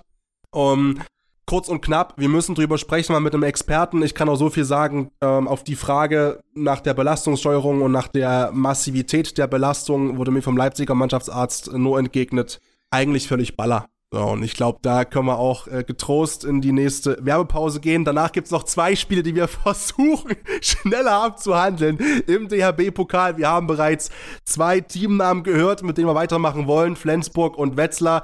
Robin, du hast angesprochen und das war auch die dritte Partie im DHB-Pokal vom vergangenen Wochenende. Also bleibt dran hier bei Anwurf eurem Handball-Talk. Wieder live von Ihrem Toyota-Partner mit diesem Leasing-Auftakt. Der neue Toyota Jahreshybrid. Ab 179 Euro im Monat. Ohne Anzahlung. Seine Sicherheitsassistenten laufen mit. Und ja, ab ins Netz mit voller Konnektivität. Auch am Start die Toyota Team Deutschland Sondermodelle. Ohne Anzahlung geht's in die nächste Runde. Jetzt los zu Ihrem Toyota-Partner. Und da sind wir auch schon in Flensburg und bei der Partie im DAB-Pokal gegen die HSG aus Wetzlar. Robin, du hast gerade so schön die Brücken gebaut. Heute, das läuft bei dir. Also muss ich mal wirklich Chapeau. Wenn ihr das Grinsen gerade sehen könntet bei ihm hier im Skype-Format, also breiter breiter als die Brust der Flensburger, könnte man sagen, nach dieser, ich will das Wort Schlacht vermeiden, aber das war's schon gegen die HSG aus Wetzlar. Es war wirklich, boah, war knusprig eng. Aber hallo, also wenn wir gerade über Belastungssteuerung gesprochen haben, hier bei den Flensburgern hast du aber sowas von gesehen, dass da auch gefühlt die ganze Mannschaft bei der Weltmeisterschaft war und auch lange dabei war. Das war richtiger Abnutzungskampf und, und Wetzlar hat sich da aber mal sowas von ähm, stark präsentiert und den Flensburgern einen Kampf da aufgedrückt, der sich aber sowas von gewaschen hat. Ganz, ganz großes Kino. Also ich hätte nicht gedacht, dass Wetzlar ähm, nach dieser Hinrunde in der HBL in diesem Spiel so eine Performance auf die Platte liefern kann, aber sie haben ihr Spiel den Flensburgern definitiv aufgedrückt und das war, das war schon stark. Die Flensburger haben zur Halbzeit mit drei geführt, zwischenzeitlich auch mit vieren, aber nie, Wetzlar hat sich nie aufgegeben und ist immer dran geblieben und hat dann am Ende sogar noch den Ausgleich geschafft, die Verlängerung erzwungen. Ja, gut, dann hat sich die Routine und Erfahrung natürlich so ein bisschen dann doch durchgesetzt. Ah, ich weiß nicht, das, das, ja, hier hätte ich vielleicht auch so ein bisschen gerne die Außenseiter-Story mit Den, den, den Außenseiter ein bisschen vorgezogen, ja. Ja. ja, gut, ich sag mal, also, man kann nur hoffen natürlich, wenn man so ein bisschen die hessische Brille aufsetzt, dass das Mut macht und dass das auch zeigt den äh, Wetzlarern, was möglich ist. Du hast natürlich auch den Vorteil in Anführungszeichen gehabt, ganz klar, dass du nicht so viele WM-Fahrer auch wieder hier hattest, wie natürlich äh, die Flensburger hatten beispielsweise. Ähm, auch da wieder, wie gesagt, wenn du halt von Frische sprichst, dann hast du auch da wieder einige gesehen. Vorneweg auch zum Beispiel Deutschlands Handballer des Jahres mit Johannes Goller, ähm, ganz frisch prämiert, der auch wieder direkt gespielt hat, der ähm, auch null zu Hause ist sozusagen und eigentlich nur noch unterwegs und irgendwo Handballspiele vom Start bereist. Mhm. Unterm Strich natürlich kannst du jetzt sagen, du hast ja, ähm, die Flensburger im Final Four, du hast Kiel im Final Four, äh, du hast Magdeburg im Final Four, du hast Flensburg im Final Four, du hast, ähm, klar, Lemgo, brauchen wir nicht drüber reden, ist klar. Absoluter Favorit natürlich. Und äh, sowieso. Die Pokalmannschaft ähm, schlechthin. ja, und du hast auch, sage ich mal, noch, noch das dritte vielleicht große Team aktuell in der laufenden ja. Spielzeit im Final Four. Ähm, nämlich die Rhein-Neckar-Löwen, um vielleicht mal ein bisschen Tempo auch reinzubringen im Bereich des Pokals. Die haben sich durchgesetzt gegen den nächsten Gegner von den Wetzlarern. Denn die Wetzlarer, die fangen an, gegen Hannover Burgdorf äh, die Rückrunde zu bestreiten am 9.2., also Stand heute Aufnahme am Donnerstag. Äh, Hannover, müssen wir vielleicht dazu sagen, das war vielleicht ja auch schon eine relativ klare Außenseiterrolle gegen die Löwen, aber die Löwen einfach eine äh, brutale Saison spielen aktuell und damit auch völlig zu Recht auf Platz 3 stehen momentan mit einer großen Spiellust, mit dem ja, vielleicht alles zerlegenen Spieler, gerade auch in den eigenen Reihen einfach mit Juri Knorr. Auf der anderen Seite aber auch Hannover so dermaßen ersatzgeschwächt, also dass sie überhaupt genügend Leute hatten auf der Platte, um ein Handballspiel bestreiten zu können, war schon ein großes Kino. Und auch dafür war es eigentlich bis zur 50. Minute wirklich ein absoluter Kampf von Seiten von Hannover gegen die Löwen. Und dann, klar, die letzten 10 Minuten, okay, auch da wieder, wir haben es heute schon oft gehört, das Thema Tribut zollen, aber bis dahin war es eigentlich, ja, ein offener Fight. Ja, es ist unglaublich. Hannover musste unter der Woche noch ein Testspiel absagen, weil sie nicht genug Mann zusammenbekommen haben. Tatsächlich. Ja. Und äh, liefern jetzt hier so eine Vorstellung ab. Äh, es ist total verrückt. Also in der, in der 56. Minute äh, steht es noch 25 zu 27 das ist natürlich, das ist natürlich der Wahnsinn so, ne? Eine Minute vorher kriegt halt Maria Michalczyk äh, von äh, dem Schiedsrichtergespann Kutler Merz, äh, die zuletzt erst äh, bei uns zu Gast waren in unserer Podcast-Folge, ähm, die rote Karte nach äh, dritter Zwei-Minuten-Strafe war es, glaube ich. Und ähm, ja, dann gelingt leider den Hannoveranern kein Tor mehr in den letzten fünf Minuten äh, beziehungsweise in den letzten vier Minuten. Aber dieses 31-25, das spiegelt, das ist viel zu hoch. Das ist ja, viel zu also hoch. die Differenz ist Die Hannoveraner haben einen wahnsinnig guten Fight geliefert, sich richtig, richtig stark präsentiert. Uh, Uwe Gensheimer hat halt einen Sahnetag erwischt. Ne? Also eine 83er Quote, 10 Hütten gemacht, dazu Patrick Götzky weiter, äh, weitere sieben dazu. Das sind halt schon wieder 17 Tore nur von den beiden. Von außen halt, ne? Ja, ist schon, außen, ist schon. Das sind die einfachen, schnellen Tore. Das ist schon, das ist schon einfach stark. Aber auch hier sehen wir wieder genau analog zu Julian Köster. Juri Knorr, 33% Quote, ein Tor bei drei Versuchen. Auch der Mann ist platt nach der Weltmeisterschaft, muss man sagen. Die Rhein-Neckar-Löwen können das jetzt auffangen. Gummersbach konnte es gegen Lemgo nicht auffangen, dass ihr vermeintlicher Topspieler Julian Köster einfach platt und müde ist, muss man sagen. Äh, die Rhein-Neckar-Löwen haben es jetzt geschafft, aber auch geschuldet der Tatsache natürlich, dass Hannover Burgdorf einfach auch arg gebeutelt war in der Woche und in der Vorbereitung auf dieses Spiel. Ja, das definitiv. Das, das soll natürlich die Leistung gar nicht schmälern und ich finde es auch nochmal wichtig zu sagen, wenn wir jetzt so, nicht, dass jemand denkt, also ich sehe es so, ich glaube, Robin, bei dir ist es genau ähnlich.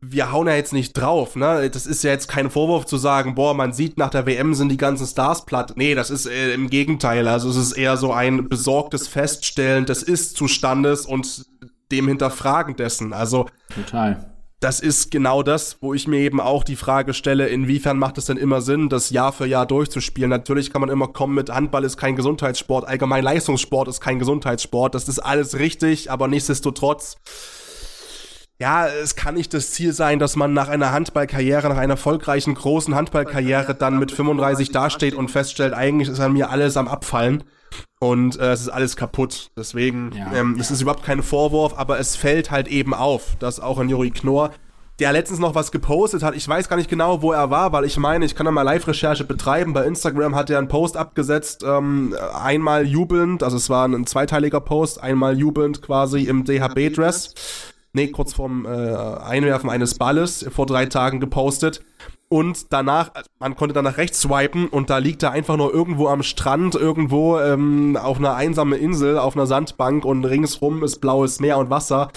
Aber auch da, ne, das Top-Kommentar von Uwe Gensheimer, ja, sagt eigentlich alles aus. Äh, Gensheimer kommentiert einfach nur mit Schlafgut. Hoffe, du bist morgen wieder da. ja, genau. Also, das ist halt genau das Ding, ne? Ich meine, einerseits, ähm, oder Joel Bierlehm schreibt drunter, das war aber ein schneller Kurztrip. Genießt die Zeit, liebe Grüße. Ja, genießt die Zeit. Wie viel waren es denn? Also keine Ahnung. Dann, dann, dann waren es vielleicht vier, fünf Tage. Davon hat er noch zwei Tage im Flugzeug verbracht oder so. Ich, wie gesagt, ich weiß nicht, wo er diese Auszeit sich genommen hat. Hat er nicht verlinkt irgendwo bei Instagram. Aber genau halt das. Und dann kannst du halt noch so oft am Strand liegen für drei Tage. Das reicht einfach nicht nach dieser massiven Belastung. Ähm, und also, ja, deswegen ja. null Vorwurf es ist, nee. es ist übel. Es ist einfach übel. Nichtsdestotrotz, wir haben die vier Final Four Teams, Robin. Ja. Wir haben, wir haben die vier Final Four Teams ja. und was ich noch ganz kurz sagen möchte, es ist einfach mega geil und schön zu sehen. Es waren bei diesen vier Partien über 30.000 Leute in den Hallen. Ja. Das ist ja. doch mal geil. Die Leute haben wieder haben Bock auf Handball nach der WM. Das stimmt, nach das stimmt. Weihnachten ja. und jetzt DHB-Pokal, Viertelfinals, vier Spiele, über 30.000 Zuschauer. Und ich sag dir, das Final Four in Köln, da fliegt das Dach weg, sag ich dir. Und das wir sind da. Wir haben schon äh, vorhin gesprochen, Robin und ich. Robin hat gesagt, hier, da ist Anwurf Gartenparty angesagt. Also oh, da haben wir gar keine Wahl. Da müssen wir am Start sein, vollkommen richtig. Am 15. und 16. April wird gespielt in der Lanxess Arena in Köln. Ausgelost das Ganze, ich glaube, in zwei Tagen, am 8. Februar, genau, von ähm, Timo Orutz, was ich ganz cool finde, frisch gebackener Hockey-Weltmeister. Yes. Also auch da wollen wir natürlich noch mal ein bisschen äh, Cross-Promotion starten für andere Sportarten, das gehört dazu. Der wird dann die entscheidenden Kugeln ziehen. Es sind nur noch vier Partien. Eigentlich ist es Harakiri und scheißegal. Es ist alles geil, Robin. Gibt's irgendwas, was du dir vielleicht wünschen würdest, wo du sagst, Mensch, doch, ja, hätte ich schon Bock drauf? Ja, was fragst du mich das? Ich habe in Lemgo das Handballspielen gelernt. also gerne Wiederholung von vor zwei Jahren. Also wie, macht's wie 2021, hol, lass Lemgo den Titel holen. Gerne diesmal im Halbfinale gegen Magdeburg mit einer sensationellen Aufholjagd und dann, ja, Flensburg Lieblingsgegner der Lemgoer, ne? Diese Saison ja, auch schon wieder ja. richtig geschrubbt. Gerne im Finale dann.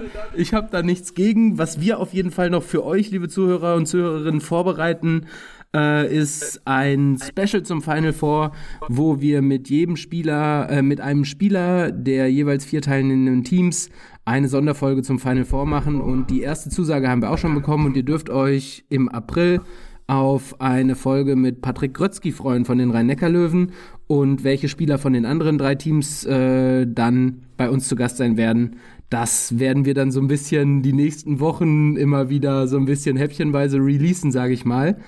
und machen jetzt noch mal eine kleine Pause und gehen dann weg vom DHB-Pokal, gucken noch mal auf die ein oder andere Personalentscheidung in der HBL im Trainerbereich, aber auch äh, ja bei einem Topclub in Europa und einer ja, Handballlegende, die ja die kleine Raupe Nimmersatt spielt und einfach ewig und ewig weiterspielt.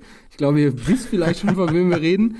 Und ähm, von Robin Bulitz. Natürlich auch noch einmal kurz darauf blicken, ähm, denn es steht fest, wo die Europa League Final Fours stattfinden werden. Ähm, und da ist eine deutsche Stadt in den Fokus gerückt. Und das alles nach der Pause hier bei Anwurf der Handball-Talk bei meinsportpodcast.de.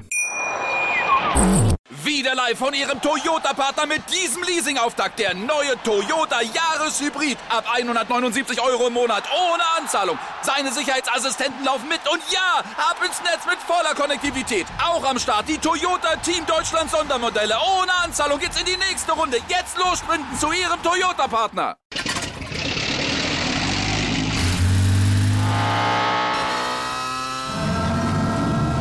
Von 0 auf 100. Aral feiert 100 Jahre mit über 100.000 Gewinnen. Zum Beispiel ein Jahr frei tanken. Jetzt ein Dankeschön, rubbellos zu jedem Einkauf. Alle Infos auf aral.de. Aral, alles super. Einfach weiter. DAB-Pokal ist abgehakt. Jetzt gehen wir noch ein paar Personalien durch. Ich habe es gerade schon angesprochen vor der Pause. Wir reden von jemandem, der kriegt einfach nicht genug. Patrick, du konntest sicherlich dir denken, wen ich meine. Ja, also ich gehe schon davon aus, dass wir über Herrn Karabatic sprechen. Aber äh, sowas der seinen Vertrag nochmal noch mal ein Jahr verlängert hat. Da gibt es bestimmt irgendwo ganz tief unten mit, keine Ahnung, Kalibri, Schriftgröße 6 in Klammern dazu geschrieben. Da kommen noch sieben Einjahresverträge hinten drauf. Immer so schön, von Jahr zu Jahr. Also, ja, es ist komplett Banane. Es ist, ich, das Witzige ist, als ich angefangen habe hier bei euch bei Anwurf, dann habe ich das bisschen so im Freundeskreis geteilt, ne? Klar, was man jetzt so Neues macht und dass man jetzt so auch Teil eines Handball-Podcasts ist. Eines gigantischen, erfolgreichen Handball-Podcasts im deutschsprachigen Raum, habe ich natürlich gesagt, was es ja auch so ist. ähm, natürlich, ja, Robin schüttelt mit dem Kopf, aber in die richtige Richtung. Ja, ja natürlich. Also, ja, aber hallo. Ähm, für nichts anderes würde ich mich hier mit euch treffen. Schön. Ja, man merkt, es ist Montagabend, ja, die gute Laune ist, ist, ist nach wie vor am Start. Ist sehr schön. Nein, aber, und ich wurde gefragt von so vielen Seiten, sag mal, spielt denn Karabatic noch? Und ich so, ja, ja, der spielt noch. Und dann habe ich so angefangen zu überlegen, als eben bei mir das erste Mal so Handball groß aufkam. Da war ich zehn Jahre alt, ne? 2007 Weltmeisterschaft, zu Hause, überragend. Und da hat er ja auch schon um sich rumgewildert, Karabatic. Und dann habe ich mich wieder ein bisschen verloren im Bereich Handball und dann bin ich zurückgekehrt quasi über den SCD HFK damals, den ich als Reporter betreut habe, dann in, mein, in meinen ersten Schritten so im Mediengame sozusagen. Und da war er immer noch da. Und das war dann so gute zehn Jahre später. So, und jetzt sind auch schon wieder seitdem sechs Jahre vergangen oder fünf Jahre vergangen. Und er ist immer noch da. Und es kraut mir vor dem Tag irgendwann, wo er dann sagt, okay, jetzt reicht's. Aber es ist halt wirklich, du hast es so ein bisschen angesprochen, Robin, bei unseren WM-Folgen. Aber jetzt sage ich mal noch für die Nationalmannschaft, diese großartige Rolle einzunehmen vermag, auch auf der Platte. Sei vielleicht dahingestellt, aber er hat die Qualität, es eben in fünf bis zehn Minuten zu tun und so ein Spiel auch entscheiden zu können oder kippen zu können. Und es ist eben auch, du kommst als Spieler in die Kabine und ich glaube, es löst in dir mental auch als junger Spieler so viel aus, wenn du einfach da reinkommst und dir denkst, fuck, da ist Karabatic. Das ist einfach nach wie vor der Name. Vielleicht ja. ist es der Name nach wie vor im Welthandball. Da bin ich vollkommen bei dir. Also diese Vertragsverlängerung ist natürlich auch eine Ansage an ähm, Olympia 2024 im Heimatland. Ne? In Paris ja, äh, steigen die Olympischen Spiele und ich glaube, ich glaube, dass Nikola Karabatic der Einzige ist, der mich noch äh, überraschen kann, vielleicht in diesem Handballgame. Aber ich glaube, dass danach Schluss ist. Aber wenn einer immer weitermacht, dann ist es wahrscheinlich er. Aber wir werden das beobachten. Ähm, parallel zu seiner Vertragsverlängerung ist auch ein anderer wichtiger Faktor bei Paris äh, bleibt länger, obwohl er in äh, Szeged äh, im Gespräch war bei Pick Shaggett. Ähm, niemand Geringeres als der Cheftrainer Raul González hat seinen Vertrag auch verlängert, um zwei weitere Jahre sogar. Nicht nur um eins, sondern bis 2025 hat Raul González seinen Vertrag verlängert. Und pass auf, ich schmeiß dir einfach mal ein paar Fakten rüber zu Raul González. Schmeiß rüber, schmeiß rüber. Der gute Mann hat wettbewerbsübergreifend in den letzten fünf Jahren, der ist seit fünf Jahren, der kam von Vardar Skopje und hat 86 Prozent aller Spiele für Paris gewonnen. Das ist der beste Schnitt, der jemals in der Geschichte des Vereins erreicht wurde. Paris hat in der Saison 2021 unter Raul González die perfekte Saison gespielt. Wir reden nicht von der perfekten Saison, wie es die Gunners, der FC Arsenal mal geschafft hat, ohne Niederlage. Im Fußball, Sondern im wir, Fußball, ja, ja. im Fußball. Oder wie es Kiel mal geschafft hat. Wir reden von 30 Siegen in 30 Spielen. Kein Unentschieden, keine Niederlage. Und der Torschnitt war 36,72 Tore pro Spiel. Boom. That's it. Aber nichtsdestotrotz, nichtsdestotrotz gibt es ein Makel auf Raul González, ein Fleck auf dem weißen T-Shirt. Und das ist der nicht vorhandene Champions League-Titel. Und das ist, und da, das ist ein, ein sehr spannender Punkt, weil wir, wir merken das, wie gesagt, äh, im Fußball ist es auch ein Riesenthema, dass man immer wieder Weltklasse-Trainer nicht hinterfragt, aber immer sagt, ja, Komma, aber, der zerlegt beispielsweise Manchester City, Pep Guardiola, die Liga und alles drum und dran, aber es fehlt der Champions League-Titel. Bei PSG im Fußball, bei Paris, fehlt ja eben auch noch. Ich als Sportromantiker finde es auch geil. Ich mag das überhaupt nicht. Aber das Thema lassen wir gleich zu. Thema Kommerzialisierung im Sport und so weiter und so fort und, äh, und gekaufter Erfolg. Aber das ist eine Sache, die, glaube ich, bei einem Verein wie PSG, wo auch im Handball der Anspruch ganz klar so formuliert ist, zu sagen, Nonplusultra zu sein, in der Liga sowieso und der Meistertitel, den nimmst du halt mit. Da machst du einen Haken dran. Der wird nicht gefeiert. Der wird vielleicht einmal im Jahr mit Zwiffer, dem Staubmagnet, bisschen abgestaubt in der Vitrine nach dem Motto, okay, Hauptsache glänzt noch, aber eigentlich juckt's nicht mehr, wenn wir diese Champions League nicht holen, ne? Und ich glaube schon, dass der Anspruch genau der auch ist. Und jetzt kann man sagen, einerseits ist es gut, weil du Jahr für Jahr auch deine Mannschaft motiviert bekommst und den Trainer eben auch, weil du sagst, ey, wir müssen uns warm spielen in der Saison für die Champions League, das, was wir wirklich wollen. Auf der anderen Seite kann es auch sein, dass du da eben ein bisschen verkrampfst und dass du eben auch von Jahr zu Jahr, wo du diesen Titel nicht holst und wenn du ganz nah dran bist, nicht holst, dass du halt irgendwann das Gefühl bekommst von, vielleicht fehlt trotz aller Weltklasse, trotz aller Prozente an Siegquote, diese Nuance, die du brauchst, weil in diesem Wettbewerb, in der Königsklasse, diese, jetzt hätte ich fast Abgewichsheit gesagt, gibt es wieder Postabgeklärtheit, dass die halt vielleicht fehlt, ganz am Ende. Aber es ist nichtsdestotrotz, meiner Meinung nach, ich stimme dir zu, aber ich finde es nichtsdestotrotz interessant, weil wir reden ja von Nasser Al-Khelaifi. Das Ja. ist ja auch der Präsident von Paris Saint-Germain Handball. Ja, vom, vom Gesamtverein, ne? Ja, vom Gesamtverein. Und der vertraut Raul González fünf Jahre lang jetzt schon. Obwohl er nicht die Champions League gewonnen hat. Fünf Jahre lang hat der aber keinem einzigen Trainer im Fußball bei Paris vertraut. Daher in den fünf Jahren habe ich, glaube ich, vier oder fünf verschiedene Trainer hat Paris gesehen. Also die sind dafür bekannt, auch schnell mal den Trainer auszuwechseln. Dass das im Handball jetzt nicht der Fall ist, finde ich trotz dem nicht gewonnenen Champions League-Titel relativ beeindruckend. Das würde ich, so hätte ich das nicht unbedingt von Paris erwartet, muss ich sagen. Das stimmt, Komma, wenn Handball, und so ehrlich müssen wir einfach, glaube ich, sein, wenn Handball für El Khalifi, oh, ich, mit dem Namen habe ich mich immer durcheinander, aber du, wir wissen, wen ich meine, ähm, wenn Handball den gleichen Stellenwert hätte für ihn persönlich, im Bereich auch vielleicht, wie groß kann ich meinen Namen, neues Thema, philosophisches Thema, Sportswashen, im Sinne von, ja, mh, ich kann dafür was tun, sozusagen, dass ähm, mein Verein oder mein Land besser dasteht, indem äh, quasi mein Verein diesen Titel gewinnt, der durch mein Land, in dem Fall PSG, von Katar, ich sag's mal ganz einfach ausgedrückt, gesponsert wird. Inwiefern kann ich meinen Namen da größer reinwaschen durch Fußball oder durch Handball? Und dann ist es natürlich einfach nach wie vor, glaube ich, schon so, dass man sich ehrlich zugestehen muss, dass Fußball da eine größere Tragweite hat und dass ich davon ausgehe, dass entsprechend auch der Handball nicht ganz so kritisch beäugt wird, vielleicht durch den ja, Präsidenten, den du angesprochen hast, durch El. Oh, Al-Khelaifi. Ne? Al-Khelaifi, ähm, was gar nicht den Handball irgendwie kleiner machen soll, als er ist. Aber ich glaube schon, dass wenn drei Meetings bei Teams anstehen Montag bei Al-Khelaifi, dass da davon vielleicht zwei Fußball sind und eins Handball, ja, wenn überhaupt. Und ich glaube, dass das auch ein Vorteil ist, den ähm, Raul González hat. Was trotzdem, bin ich bei dir, schon auffällig ist. Definitiv auffällig ist, dass das Ganze schon seit fünf Jahren funktioniert. Ja, definitiv. Lass uns vielleicht von Raul González und Paris ähm, weitergehen zur nächsten Trainer, ja, Trainerabschied.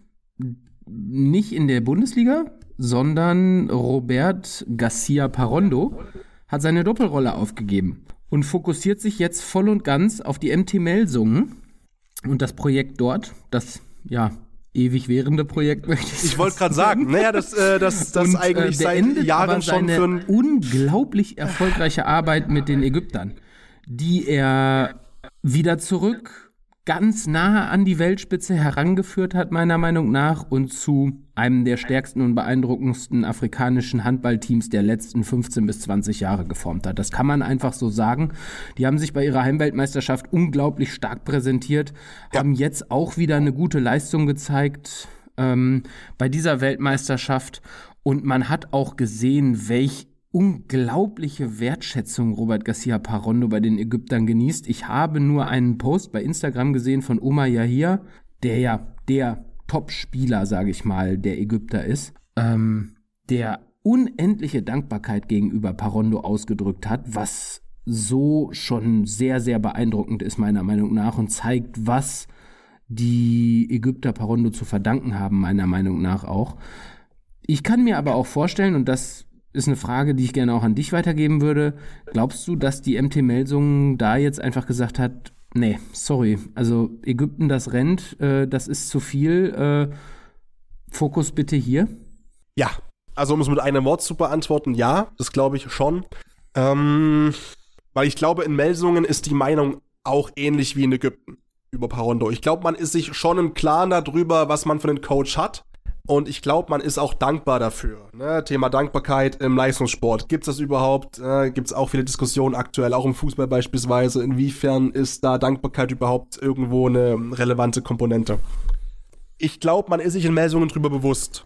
Und ich glaube aber auch, dass man sich so stark darüber bewusst ist, dass man jetzt diese kompletten 100% gebündelt haben möchte auf Melsungen, weil man vielleicht nicht die Geduld verliert, aber es ist ja schon so, dass wenn wir ehrlich sind, dass man seit Jahren darüber spricht, in jeder Bundesliga-Vorschau, die ich auch gemacht habe teilweise in meinen Sendungen mit Handballexperten, auch mit Trainern, mit denen ich gesprochen habe, mit, mit vielen Spielern auch, wenn ich die vor der Saison gefragt habe, Geheimtipp, ja, oder, oder irgendwas in der Richtung. Und es kam immer Melsungen auf. Es war immer von Melsungen die Rede, wenn es darum ging, wer könnte positiv überraschen. Und dann hast du teilweise die ersten Spiele gut performt und bist dann weggebrochen, in Anführungszeichen. Oder das war schon immer dann so eine, in großen Anführungszeichen, eine gute Saison, aber nie rein in die Top 4, in die Top 3 oder in die Top 2, wo man eigentlich perspektivisch natürlich auch hin möchte. Und ich glaube schon, dass du jetzt mit Parondo eben einen Trainer hast, wo in Melsung auch klar ist, mit dem könnte das funktionieren, aber hat es bisher nicht. Und deswegen ist zumindest vielleicht, ohne es zu wissen, ich will nichts beschreien, um Gottes Willen, nicht, dass jemand denkt, ich weiß irgendwas, was andere nicht wissen.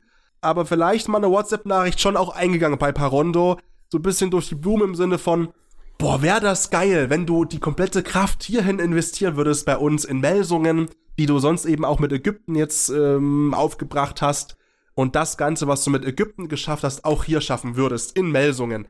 Hach, Seufz, Schmacht und was wäre wenn? Und ich glaube schon, ohne es zu wissen, wie gesagt, ohne es zu wissen, dass man in Melsungen vielleicht ein bisschen klar gemacht hat, dass man sich eine Prioritätsverschiebung wünscht. Ja, ja, ja, das sehe ich, das sehe ich ähnlich, vor allem unter dem Gesichtspunkt, jetzt hat man in Melsungen ja auch noch mal zur kommenden Saison äh, richtig stark auf den Transfermarkt zugeschlagen und dann ist Christopanz äh, verpflichtet aus Die größten Füße im Welthandball. aus Ja. Paris, der auf keine Liege passt, wie man bei Instagram sehen konnte. Äh, kann ich nur empfehlen, liebe Zuhörer und Zuhörerinnen, schaut mal bei der MT Melsungen auf dem Instagram-Channel vorbei und guckt euch die, den Ist so. Medizincheck von Danis Christopanz an. Das ist, äh, ja, Füße wie Kindersärge, das ist unglaublich. Ähm, oh Ich weiß noch, ich das- hab damals- Das, das sagt man ich- nicht, sorry. Nein, aber ich hab, ich hab damals. Ah, der bleibt drin. Ähm, ich hab damals, ich kann mich erinnern, kurzer Einschub, ich kann mich erinnern damals an äh, einer meiner ersten Bravo Sport Zeitungen. Vielleicht hast du die noch im Kopf, ja, Bravo Sport, Riesending früher gewesen. Ist, gibt's die noch bestimmt? Keine Ahnung. Ähm, Posterboy Mimi Kraus. Ich wollte gerade sagen, wenn ihr jemand zuhört, Bravo, schickt mir gerne eine rum so. Ich erwähne euch auch noch mal gerne hier bei uns im Podcast. Ähm, und da war ähm, Shaquille O'Neal drin, ne? Basketballprofi für alle, die da nicht so ähm, am Start sind. Ähm, NBA-Legende wirklich. Und der hat ähm, mal so eine Seite bekommen, wo sie auch drüber geschrieben haben, was er für eine Schuhgröße hat. Ne? Ich glaube auch 57, 54 oder sowas. Und dass er sich eben mit seinem Geld, was er halt hat, zum Beispiel auch ein Handy einbauen lassen hat in seine Schuhe. Und dann rannte der, war so ein Bild abgebildet, wie der halt mit seiner mit seinen riesen Schuhen da, keine Ahnung, 60 Zentimeter oder so, am Kopf da telefoniert hat. Und ich musste so hart an Christopanz, beziehungsweise als es Christopanz gewechselt ist, wieder zurückdenken an dieses, an diese Bravo Sport von Shaquille O'Neal. Das sind halt Ausmaße, die völlig baller sind, ey. Komplett, komplett. Lass uns das Wechselkarussell ganz kurz beenden mit der letzten Meldung, die wir vielleicht hier noch zumindest im Herrenhandball haben. Wir haben Ja. eine weitere Trainerentscheidung. Ja. Das Mindener Urgestein Frank Carstens, der lange, lange, lange Zeit, ähm, ja, das Gesicht der GWD war und den Klassenerhalt ein ums andere Mal ja, auf Messerschneide so geschafft hat, sag Von hinten mal. durch die Brust ins Auge, ja. Ja, immer wieder für, für ja, totgeglaubte Art auferstehen lassen, ähm, verlässt die GWD Minden und damit sendet die GWD Minden natürlich auch ein ja, Aufbruchssignal, sag ich mal. Der neue Coach wird Adalstein, genannt Adli Eyolfsson. Eyolfsson. Also Aderstein und Eisenbricht, ja. ja, ausnahmsweise mal, ausnahmsweise mal wieder ein es ist, wir isländischer sind schon zu Trainer. lange live. Ausnahmsweise mal wieder ein isländischer Trainer in der Bundesliga. Äh, Eyolfsson kommt von den Kadetten Schaffhausen. Da ist er Meister geworden äh, letztes Jahr und hat zusammengearbeitet mit Nina, niemand Geringerem als der spanischen Handballlegende Johan Canellas, der jetzt auch irgendwie mit gefühlten 40 Jahren dann nochmal äh, schon wieder eine Medaille gewonnen hat bei der Weltmeisterschaft, wie immer. Der hat, glaube ich, fast einen ähnlichen Medaillenschrank, zwar nicht so viel Gold äh, wie Nikola Karabatic, aber Johann Canellas Medaillenschrank ist ähnlich gefüllt. Ähm, ja, Kadetten Schaffhausen, davor äh, irgendwie mit Eisenach in die Bundesliga aufgestiegen 2013, damals mit Hüttenberg eine Sensation geschafft 2015. Der ist von der dritten Liga bis in die erste Liga durchmarschiert mit Hüttenberg. Gab's so noch nie im Handball und dann war er halt drei Jahre lang Trainer in Erlangen. Also der gute Mann ist gerade mal 45 Jahre alt, hat aber eine bombenmäßige Erfahrung, würde ich mal behaupten. Ja, und natürlich auch, sag ich mal, äh, davon natürlich auch klar Expertise und Know-how und hat eben auch, und das finde ich aber wichtig an der Stelle, also erstmal sympathisch, ist ein Isländer, da mache ich ja hier in Leipzig gerade gute Erfahrungen mit, ähm, mit Runa äh, Sigtrygson, deswegen da bin ich per se erstmal dafür. Es ist jemand, der, wie du so schön sagst, aber auch alle Ligen kennt.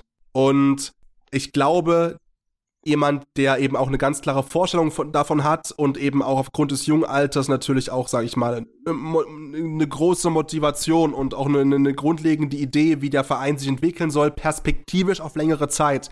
Und für mich ist das auch jemand, dem du eben die Zeit auch geben solltest in Minden, unabhängig davon, wo Minden landet am Ende der Saison. So, und ich meine, das muss dir auch klar sein als Trainer, wenn du da jetzt unterschreibst, das wird ihm auch klar sein, dass die Wahrscheinlichkeit, sorry, ganz viele Umarmungen nach Minden, aber die Wahrscheinlichkeit ist einfach groß, dass du eben der zweite Absteiger bist. Wahrscheinlich mit Hamm Westfalen. Das sind meine Tipps zumindest. Äh, straft mich gerne Lügen, beide Teams. Ähm, aber das ist, glaube ich, nicht zu weit aus dem Fenster gelehnt.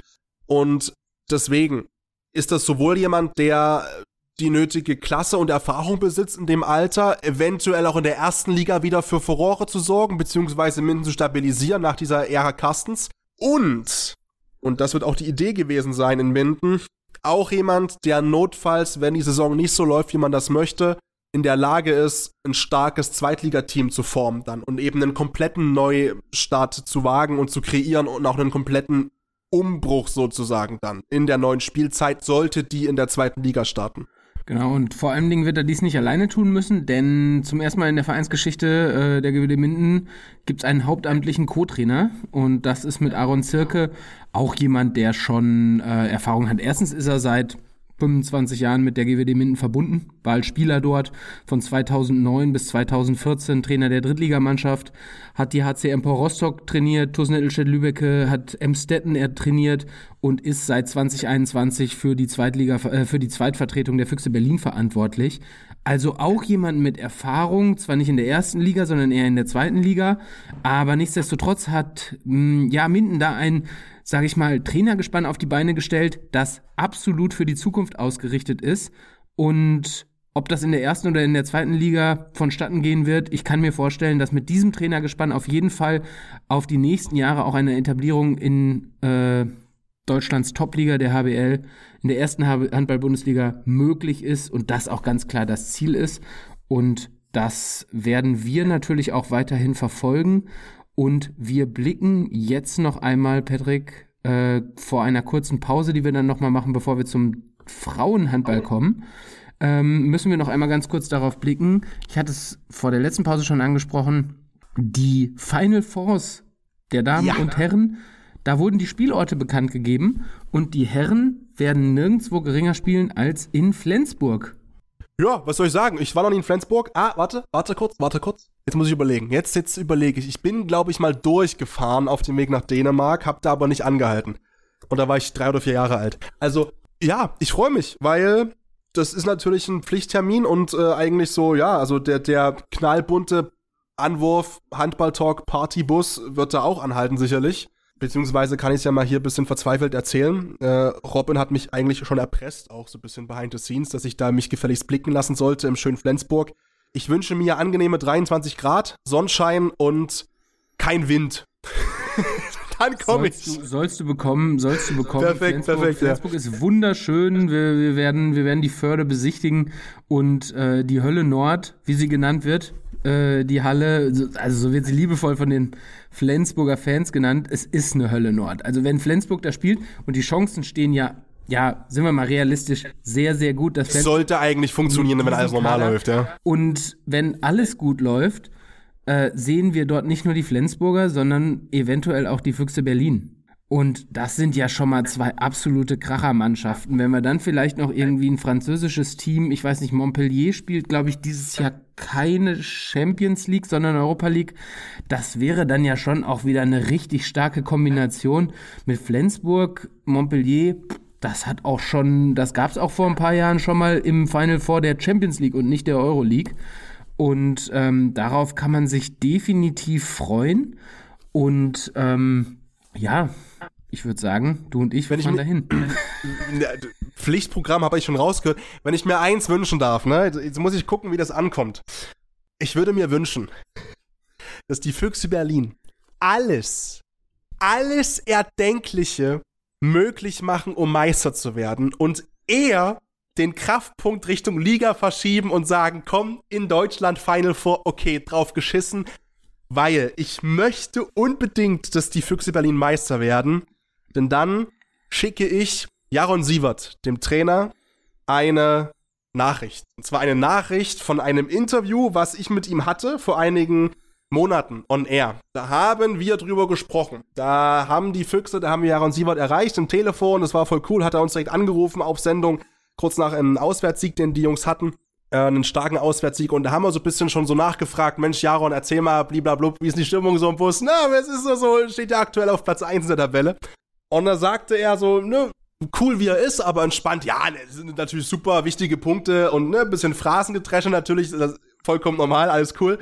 Und dann danach so den Satz, aber wir fangen jetzt nicht an, nackt auf dem Tisch zu tanzen. Und das folgende habe ich mir dann rausgeschnitten aus unserem Programm. Das habe ich nach wie vor aufgehoben auf meinem Laptop liegen. Da habe ich gefragt, na Jaron, was muss denn passieren bis zum Ende der Saison, dass ein Jaron Sievert nackt auf dem Tisch tanzt? Und da hat er mir versprochen, und wir spielen das hier ein irgendwann, wenn es so kommen sollte, dass er gesagt hat, ja, da muss es schon Platz 1 am Ende der Saison sein. Und da habe ich gesagt, gib mir dein Wort. Jaron Sievert tanzt nackt auf dem Tisch. wenn die Füchse Meister werden. Ich hab sein Wort. Deswegen von mir aus scheißt auf die Europa League. European League und werdet einfach Meister. Das ist mein Wunsch. Wenn sie beides machen, okay, Bonusrunde ist mir egal. Aber wenn ich einen Wunsch habe, dann sagen, oh, komm, lieber die Füchse, nicht in Flensburg dann zum Final Four, aber dafür Titel. So, das mein Beitrag noch dazu. Ich, würd mir, ich würde mir tatsächlich beides wünschen, damit wir die Füchse und Flensburg dann am 27. und 28. Mai eben in der Flens Arena äh, der Heimstätte des, der SG Flensburg-Handewitt sehen.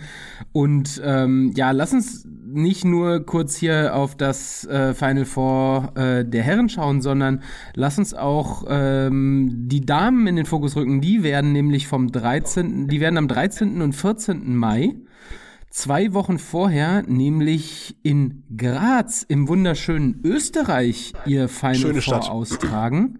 Und da ist es ja auch so, dass wir natürlich die Daumen drücken und die Hoffnung haben, dass mit dem Thüringer HC und den Dortmunderinnen da vielleicht auch zwei deutsche Teams oder zumindest ein deutsches Team vielleicht im Final Four um den Titel mitspielen wird.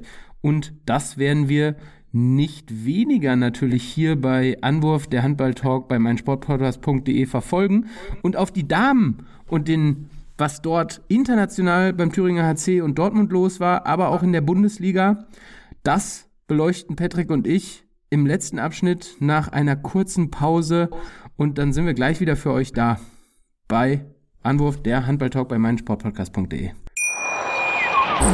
Wieder live von Ihrem Toyota-Partner mit diesem Leasing-Auftakt. Der neue Toyota Jahreshybrid. Ab 179 Euro im Monat. Ohne Anzahlung. Seine Sicherheitsassistenten laufen mit. Und ja, ab ins Netz mit voller Konnektivität. Auch am Start die Toyota Team Deutschland Sondermodelle. Ohne Anzahlung geht's in die nächste Runde. Jetzt los zu Ihrem Toyota-Partner. Und da sind wir wieder bei Anwurf der Handball-Talk bei meinsportpodcast.de und wir haben es gerade schon angesprochen, äh, zwei Teams, von denen wir hoffen, sie natürlich im EHF äh, Europa League Final vorzusehen, nämlich der Thüringer HC und Borussia Dortmund. Einer davon, nämlich der Thüringer HC, hat es geschafft, sich jüngst für das Viertelfinale zu äh, qualifizieren. Und das, obwohl sie nur in Anführungsstrichen ähm, in Rumänien gegen Ramniku Valkea mit einem 32-32 sich die Punkte geteilt haben. Aber nichtsdestotrotz kann ihnen niemand mehr das Viertelfinale nehmen, Patrick. Ist richtig und damit auch eine Bestätigung der aktuell wirklich starken Saison, beziehungsweise auch wirklich so einem gewissen Aufwärtstrend, den es ja schon seit einigen Monaten gibt, eigentlich so ein bisschen schon seit der, der EM eigentlich. Der THC sowieso ein Top-Team in der, in der HBF, das das ist sowieso unbestritten. Und ja, bin, bin sehr happy damit. Also wirklich, weil einerseits ist das, kann man sagen, Lokalkolorit ist es nicht ganz, aber es ist erstmal ein Ostclub. Das ist irgendwie für mich immer noch ein bisschen wichtig und das finde ich irgendwie immer auch cool ähm, dass, ohne mir jetzt zu wenig Freunde zu machen, aber halt auch, sage ich mal, es gibt in Thüringen wenige Sportvereine auf einem internationalen Niveau bei Männern und Frauen. Und das ist gar nicht böse gemeint, das ist einfach Fakt. Und deswegen freut's mich umso mehr, dass da, sage ich mal, der THC da auch so eine Vorreiterrolle einnimmt und das Ganze auch souverän löst. Jetzt nicht vielleicht in dem Spiel, in Anführungszeichen, nur Remis äh, gespielt, äh, in Anführungszeichen, wie gesagt, ne? aber vor allem eben, dass du es bereits jetzt schon klar machen kannst, diesen Einzug ins Viertelfinale. Ich glaube jetzt nicht, dass die da jetzt kürzer treten, die anderen Spiele. Ne? Dafür, ist, dafür ist der THC zu gut und auch der Anspruch zu hoch. Aber es beruhigt natürlich ein kleines bisschen, es nimmt ein bisschen Druck raus, ein kleines bisschen Spannung raus, dass du halt einfach weißt, du bist schon mal safe in der nächsten Runde und es ist nicht mehr viel zu gehen, eben bis zum Final Four, bis nach Graz. Geile Stadt übrigens, wo es stattfindet, finde ich. Also auch von der Stadt her, geile Stadt. Ähm, deswegen, ich glaube, da ist man, da ist man unterm Strich trotzdem, ja, zufrieden. Natürlich willst du immer gewinnen, das ist keine Phrase in dem Fall, es ist halt einfach wirklich Sportlerwahrheit, das geht uns nicht anders, egal in welcher Liga du wirfst, kickst, spielst, whatever. Aber ich glaube, das ist für den, den äh, THC vollkommen in Ordnung ähm, und bestätigt eben auch die wirklich gute Saison momentan. Man ist ja auch in der Liga beispielsweise vor den anderen Europäerinnen aus deutscher Sicht aktuell auf Platz zwei ähm, weil der BVB eben momentan auf Platz 3 unterwegs ist, die noch nicht wirklich qualifiziert sind, sicher für die nächste Runde. Aber dafür wollen wir auch noch nicht das unerwähnt lassen, Robin.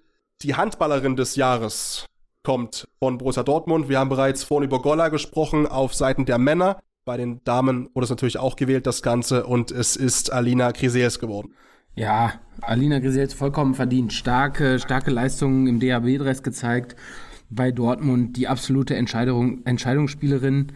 Ähm, sie wird alles daran setzen mit den Dortmundern in ihrer jetzt letzten Saison. Sie wechselt mhm. nach Metz. Das haben wir mhm. schon berichtet. Und äh, ja, ich kann es hier jetzt natürlich schon mal ankündigen, damit ihr ah! weiter dabei bleibt, liebe Zuhörer und Zuhörerinnen. Äh, wir haben niemand Geringeren als die Handballerin des Jahres äh, für eine Sonderfolge gewinnen können, die, glaube ich, sogar noch diese Woche aufgezeichnet wird. Also ihr könnt euch schon ganz bald äh, über ja eine ausführliche Einzelfolge mit Alina Grisels freuen. Ähm, aber wie gesagt, sie wird alles versuchen, mit dem BVB äh, auch das Final Four zu erreichen. Und ähm, sie haben jetzt den dritten Sieg im vierten Spiel geholt äh, gegen Besankong äh, mit zehn Toren gewonnen. Super starke Abwehr gespielt. Unglaublich, Jaratin Holte im Tor starken Sieg, äh, nie gefährdet. Anders als bei, äh, als anders als äh, natürlich beim Thüringer AC. Vielleicht noch ganz kurz, lass uns da noch mal einmal auf den Spielverlauf gehen. Das war ein total wildes Spiel. Äh, du hast gesagt, die Thüringer klar, den Sieg hätten sie auch haben wollen. Sie können am Ende froh sein natürlich über dieses Unentschieden der THC. Ne? Sie haben 20 Sekunden vor dem Ende einen 7 Meter bekommen, den sie dann verwandelt haben, haben äh, zeitweise mit fünf Toren geführt haben aber auch einen vier Tore Rückstand aufgeholt. Also das war eine sehr, sehr wilde Partie vom THC. Ausgang, Punkt geholt, sieben Meter, damit den Punkt gewonnen, glaube ich, dadurch noch ins Viertelfinale eingezogen, ist dann Sieg. Für die Dortmunder sah das Ganze halt einfach viel, viel entspannter aus. Und ähm, du hast es schon angesprochen, der THC auf Rang 2 in der Bundesliga. Ähm, und die Dortmunder auf Rang 3.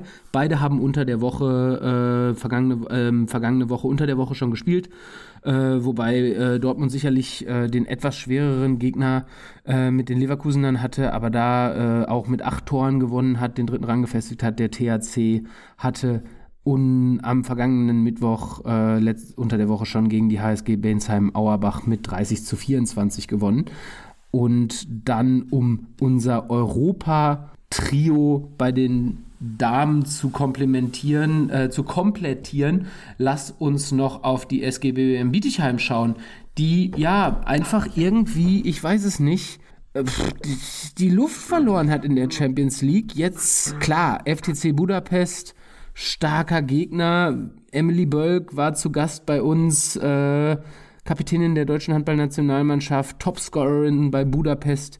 Bietigheim musste sich auch Budapest geschlagen geben mit 23, 28 und ist jetzt, glaube ich, das sechste Spiel in Folge in der Champions League ohne Sieg geblieben, nachdem sie so gut gestartet waren und jetzt müssen sie, um das Weiterkommen, dort noch ziemlich, ziemlich zittern. Ja, aktuell, oh, die Stimme, hoppa, die verabschiedet sich, hoi, hoi, hoi. Ähm, ist wieder da. Ja, also das wäre so ein, so ein Spiel gewesen, eigentlich gegen eine direkte Konkurrenzmannschaft, auch tabellarisch, was du hättest ziehen. Ich will nicht von müssen sprechen, aber äh, warte mal, ich muss mal, ich, gegen Bukarest war es, ne? Budapest.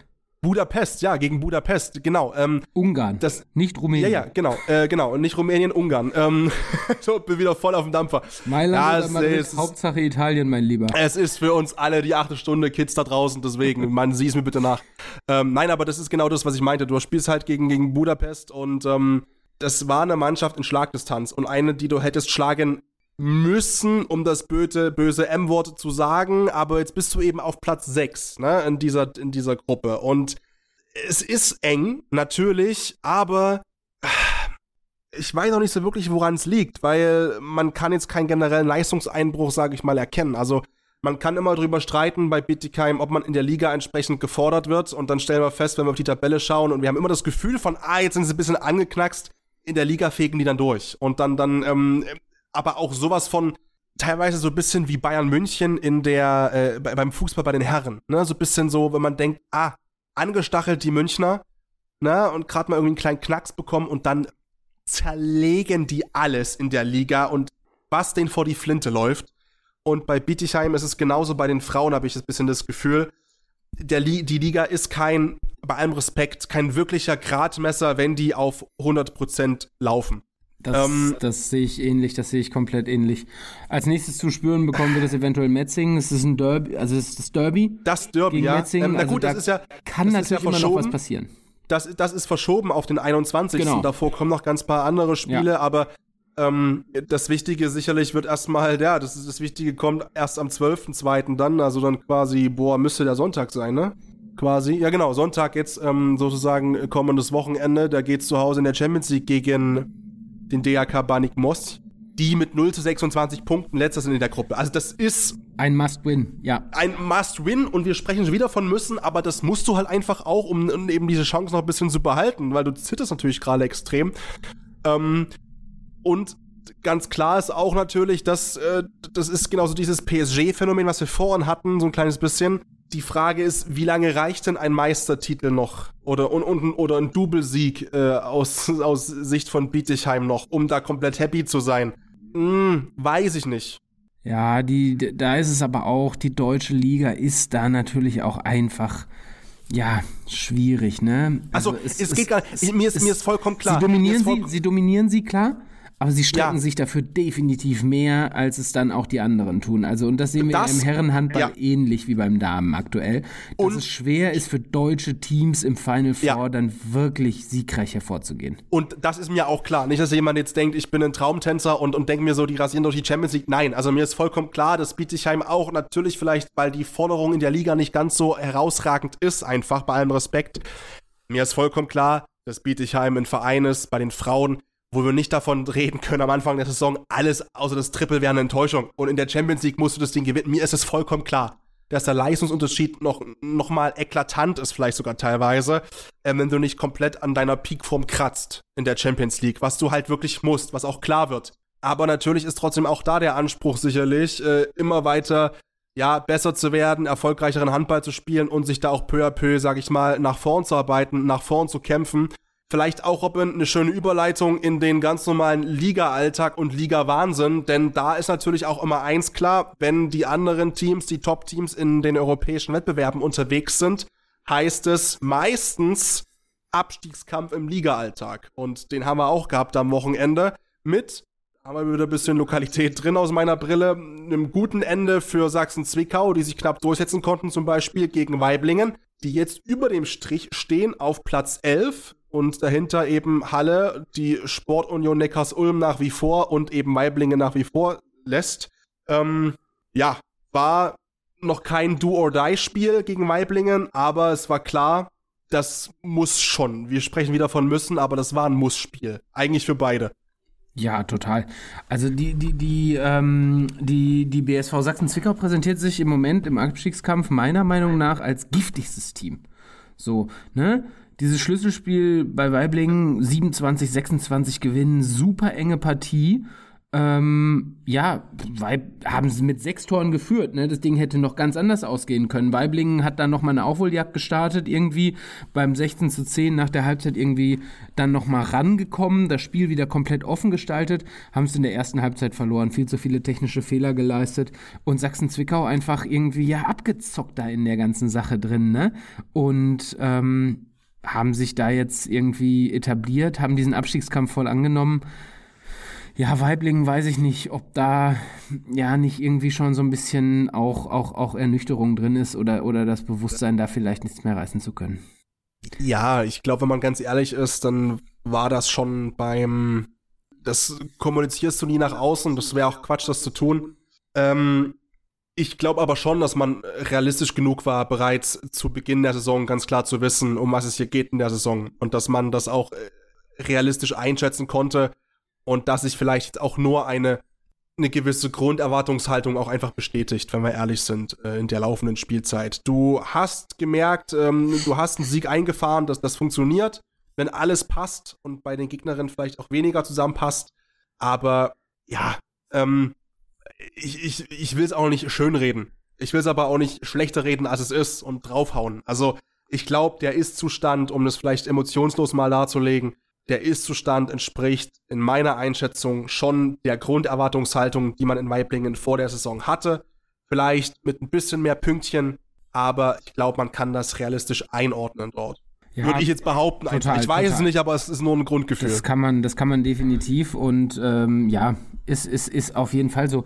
Was für Sachsen-Zwickau natürlich unerwartet kam, ähm, starke Vorstellung, das, das Ding gegen Weiblingen gerettet, aber was vielleicht so nicht zu erwarten war, ähm, sonst hätten sie sich noch auf den zehnten, also auf den zehnten Rang tatsächlich vorarbeiten können, aber die Bad Wildungen Vipers haben, ähm, haben sich auch bockstark präsentiert im Abstiegskampf und äh, den Buxtehuder SV ähm, mal ein 23-26 abgeknüpft. Starker Auswärtssieg äh, mit drei Toren. Das würde ich auch mal sagen, ist aber richtig schön Abstiegskampf angenommen, weil äh, unter dem Gesichtspunkt, ne, Buxtehude hätte tatsächlich auch äh, Rang 4 erobern können. In diesem Spiel zu Hause, weil die HSG Blomberg-Lippe gegen VfL Oldenburg äh, mit 24-28 verloren hat. Ähm, aber ja, im Moment äh, würde ich sagen, Abstiegskampf pur und da tun sich ein paar hervor und äh, ja, vielleicht kommen wir dann auch schon irgendwie zum letzten Spiel, äh, weil da Ja. war Abstiegskampf pur mit Konsequenzen, würde ich mal sagen. Ähm, Totgeglaubte leben länger. Wir haben hier schon Boah, Abgesang. klingelingelingeling. Wir haben hier schon einen Abgesang auf die Sportunion Neckars-Ulm gestartet. Aber jetzt, äh, jetzt, jetzt, jetzt geht's rund. Also, die Sportunion Neckars-Ulm hat ein entscheidendes Spiel im Abstiegskampf gegen die SV Union Halle Neustadt mit 35-29 gewonnen und äh, ja, Lebenszeichen von sich gegeben. Ist zwar immer noch auf dem 13. Rang, immer noch einen Punkt hinter der äh, hinter Halle, aber nichtsdestotrotz endlich mal wieder ein Sieg. Ich glaube, das war super wichtig für die Neckars-Ulmerinnen, oder nicht? Ja, also, was soll ich da groß noch dazu sagen? Also, wir haben oft genug über Neckars Ulm gesprochen äh, in der laufenden Spielzeit, was da alles im Argen liegt und, und was da nicht funktioniert. Und wir haben äh, auch über Personalentscheidungen gesprochen, dass die hätten eher getroffen werden müssten. Ähm, Sportdirektor, Trainerin raus, neue Impulse, die gesetzt werden mussten, die sie auch gebraucht hat. Es wird trotzdem richtig eklig und richtig eng und aus Spannungsgründen freue ich mich sehr auf diesen Abstiegskampf, weil, also, du hast Bensheim, Bad Wildungen, Zwickau, Halle Neustadt und Neckars-Ulm drin. Weiblingen, bei allem Respekt, vielleicht mal abgeklammert als sicheren direkten Absteiger. Bei allem Respekt. Ja. Ähm, aber Allein wenn wir zum Beispiel auch mal aufs Torverhältnis schauen, Ja, ne? also das, das- ist das dann ist einfach minus hart. 121, die nächst schlechtere Mannschaft ist eben Neckars-Ulm in diesem Punkt mit minus 67. Das ist dann auch gar nicht böse gemeint, sondern vielleicht einfach auch knallhart journalistisch mal analysiert. So. Also es ist jetzt kein Hexenwerk, das zu analysieren, das ist auch klar. Ähm, aber der Abstiegskampf, da bin ich sehr gespannt drauf. Ne? Es, und es kommt eben jetzt ganz genau drauf an, welche Mannschaft jetzt vielleicht auch so ein bisschen, wo so, naja, die Hälfte eben rum ist der Saison. Da kann auch so viel passieren, das ist ja gar nicht die Frage, aber das eben jetzt annimmt und jetzt Flow mitnimmt, um sich vielleicht auch ein bisschen Momentum aufzubauen und wo es eben in die andere Richtung kippt. Und dann ist eben schon klar, Nekos Ulm, okay, äh, wieder mal einen wichtigen Sieg eingefahren, auch mit plus 6, sag ich mal, jetzt auch nicht sich ein zurechtgeschwitzt, ähm, gegen eine Mannschaft, die eben eher die Abwärtstendenz hat. So, und du hast es gesagt, da gab es personelle Konsequenzen, das ist immer ha, darüber zu sprechen. Ähm, wir haben einerseits zwei Verlängerungen in Halle gehabt die Woche mit äh, Julia Niviadomska und Lata Lepschi. Auf der anderen Seite ist eben die Trainerin bei Halle raus, bei der SV äh, Union Halle Neustadt, äh, Katrin Schneider, die letztes Jahr noch die beste Platzierung der Geschichte, Vereinsgeschichte gefeiert hat, glaube ich, in der Liga mit Platz 8 ähm, aus Göpping damals gekommen. Ja, was heißt damals gekommen? Das ist zum Beispiel so eine Sache, die ich nicht ganz verstehe. Also damals, die wurde am 1. Juli 2021 Trainerin, also dann macht sie die beste Ja. Saison äh, in der Ja. Vereinsgeschichte. Dann gibt es einen Umbau und dann wird ihr irgendwie, keine Ahnung, eine halbe Saison Zeit gegeben. Dann funktioniert dieser Umbau nicht. Pff, weiß ich nicht. Finde ich, finde ich persönlich, finde ich persönlich ein bisschen schnelllebig. Aber wir haben natürlich jetzt gerade diese Konstellation durchgesprochen. Sachsen-Zwickau gewinnt. Die Bad Wildungen Vipers gewinnen, ja? Die nehmen den Abstiegskampf voll an. Jetzt geht es super wichtiges Spiel gegen Neckars-Ulm verloren. Neckars-Ulm dadurch im Aufwind. Alle drei Konkurrenten im Abstiegskampf kommen in diesen Flow, kommen in diesen Aufwind und du stehst dann unten drin und dann denkt sich der Verein natürlich, wir müssen ein Signal senden. Dann wird erstmal verlängert mit, äh, auch hier wieder mit der Top-Torjägerin, ähm, wieder acht Tore von, äh, von Niviadomska. Ähm, starkes Signal und um vielleicht auch das Signal an die Mannschaft weiterzugeben, wir müssen jetzt diesen Abstiegskampf annehmen. Neuer Trainer wird jetzt äh, Sportdirektor übernimmt. Äh, steigt direkt äh, steigt direkt ins Training ein. Das ist Jan Henning Himborn. Äh, der leitet das Training, glaube ich, bis zum Saisonende. Dann wird nach einem neuen Trainer gesucht. Es bleibt spannend, ob ja dieser Trainerwechsel die erhoffte äh, Reaktion hervorrufen kann. Auf jeden Fall wird das einer der spannendsten Abstiegskämpfe in der Handball-Bundesliga der Frauen seit langer Zeit. Ich freue mich drauf, auf jeden Fall. Das, das, das, das stimmt. Ähm, natürlich bin ich auch ein bisschen bei dir zu sagen, ja, ein halbes Jahr Zeit gegeben. Auf der anderen Seite haben wir an der gleichen Stelle auch da gesessen und über Neckars Ulm gesprochen und haben gesagt, die haben zu lange festgehalten. Die haben viel zu lange dran festgehalten an dem Duo. Ähm, da waren die Erwartungen aber auch anders als in Halle. Da waren die Erwartungen an. Und das, und das weißt du eben nicht. Und das ist ja das, was, du, was wir auch schon besprochen haben, ne? Dieses, die, diese Gefahr einer überragenden Saison über den Erwartungen. Ja. Wie Halle gespielt hat auf Platz 8. Und dann ist die Gefahr sehr groß, weil es menschlich ist. Im Umfeld, auf Entscheiderebene, aus Fansicht, ein bisschen extrinsisch Druck zu machen auf Team, auf Betreuerstab. Mensch, bitte wieder oder besser? Und das muss gar nicht formuliert werden. Und da kann auch offiziell formuliert werden, wir wissen, es war eine Over-the-Top-Saison für unsere Verhältnisse, die beste der Vereinsgeschichte und wir können das ganz klar einordnen. Aber unterbewusst schwingt das doch immer mit. Und das ist, um Gottes Willen, wie, gesagt, kein Vorwurf. Null. Es ist menschlich. Aber ich glaube, dass es schon eine Rolle spielt, dass sich dann eben eine verkorkste Saison, wie es Stand jetzt einfach ist mit Platz 12 und Abstiegskampf, wenn du gegen einen direkten Konkurrenten auch verlierst, gerade aktuell, dass dieser Negativimpuls verstärkt dadurch ist, dass du weißt, du hast gerade eigentlich eine Bombensaison gespielt und diese Grunderwartungshaltung, dass du das jetzt bestätigst, unbewusst mitschwingt. Absolut, absolut. Ich bin gespannt, was der Trainerwechsel, äh, welchen Effekt er zeigen wird. Bei der Sportunion Neckars-Ulm scheint es funktioniert zu haben. Sie haben dieses entscheidende, wichtige... Ich meine, du spielst jetzt, du, du spielst jetzt gegen Dortmund, ne? Also du, du spielst gegen Dortmund. Auf der anderen Seite spielt äh, Sachsen-Zwickau gegen Bietigheim. Das heißt, im Normalfall verlierst du die jetzt im nächsten Spiel nicht aus den Augen. Weil, also, ich nehme es gerne. Underdog, wie gesagt, wenn Zwickau äh, Bietigheim wegballert aus der Halle, unterschreibe ich. Aber ich glaube, man kann davon ausgehen, dass ähm, Zwickau da nicht punktet, ohne das Böse zu meinen. Dazu gibt's aber eben auch das nächste direkte Duell, was wichtig ist zwischen äh, der Sportunion Neckars-Ulm und Weiblingen. Und auch da kannst du sagen, wenn es gut für Weiblingen läuft und gut für Zwickau und Halle, wird Neckars-Ulm da vielleicht überrascht und die Punkte bleiben in Weiblingen, beziehungsweise gehen mit nach Weiblingen. Kann aber auch sein, dass sich Neckars Ulm mit einem Sieg plötzlich wieder vorbeischiebt an Halle Neustadt. Und Halle Neustadt, wie gesagt, spielt gegen Dortmund. Lass mal die verlieren das. Das würde keinen wundern. Neckars Ulm gewinnt. Und plötzlich steht Halle auf Platz 13 und nicht mehr auf 12. Also du hast es angesprochen, Abstiegskampf sowieso eine geile Sache. Irgendwie auch vielleicht immer noch ein bisschen in Teilen emotionaler als ein klarer Titelkampf wird, wird sehr, sehr, sehr sexy die nächsten Wochen, glaube ich, Definitiv. in der HBF und sehr eng hinten drin auch. Wir werden den Abstiegskampf äh, in der Handball-Bundesliga der Frauen auf jeden Fall hier bei Anwurf der Handball-Talk weiter verfolgen und sind ja am Ende unserer Mammutfolge angekommen, Patrick. Boah, ja. Ich muss während, noch kochen, Nachdem ey. wir während der WM schon, schon, schon, schon auf eine zwei, zwei, Wöchen, äh, zwei Taktung, zwei Folgen pro Woche Taktung hochgeschraubt haben, haben wir jetzt äh, nach der Weltmeisterschaft extrem viele Themen in unserer ersten Folge hier wieder gehabt. Aber nichtsdestotrotz ist es natürlich schön, dass so viel in der Handballwelt passiert und wir hier darüber sprechen können und euch auf dem Laufenden halten können. Wir haben es schon angekündigt. Äh, euch erwarten spannende, coole, interessante Folgen in den nächsten Wochen und Monaten mit ja interessanten und coolen Gästen, wir hatten schon coole Gäste. Wer noch nicht in die Folge, in das WM-Fazit reingehört hat, dem kann ich das einfach nur noch mal ans Herz legen. Patrick hat mit niemand Geringerem als Gary Heinz gesprochen, dem amerikanischen Nationalspieler so und Ninja Warrior Star. Patrick hat aber auch mit Bobby Schagen, dem niederländischen Nationalspieler, gesprochen, der mit der TBV, der mit dem TBV Lemgo ins DRB-Pokalfinale eingezogen ist. Wir haben mit Quentin Mahé, mehr Olympiasieger, Weltmeister gesprochen.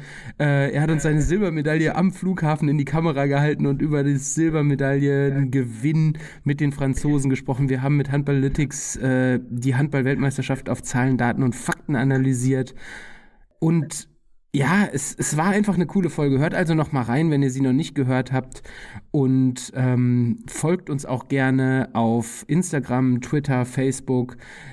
Kontaktiert uns dort, wenn ihr Ideen, Anregungen, Tipps habt, wen ihr gerne mal hören wollt, Gästevorschläge etc. pp. Und lasst uns natürlich auch gerne bei Spotify oder überall, wo es sonst Podcasts gibt, wo ihr uns hören könnt, eine Bewertung da. Gerne fünf Sterne, aber natürlich auch gerne konstruktive Kritik, die wir immer gerne aufnehmen. Was können wir verbessern? Was sollen wir vielleicht anders machen? Habt ihr Ideen für Rubriken?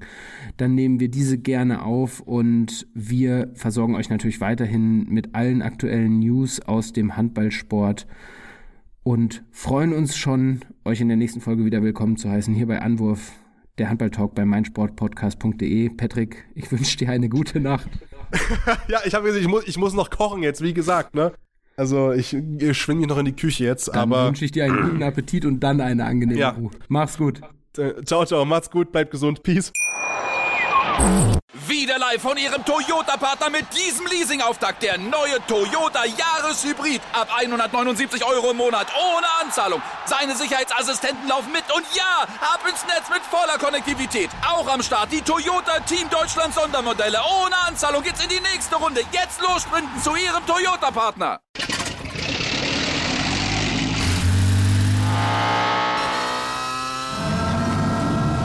Von 0 auf 100. Aral feiert 100 Jahre mit über 100.000 Gewinnen. Zum Beispiel ein Jahr frei tanken. Jetzt ein Dankeschön, rubbellos zu jedem Einkauf. Alle Infos auf aral.de. Aral, alles super. Anwurf. Der Handball-Talk auf meinsportpodcast.de.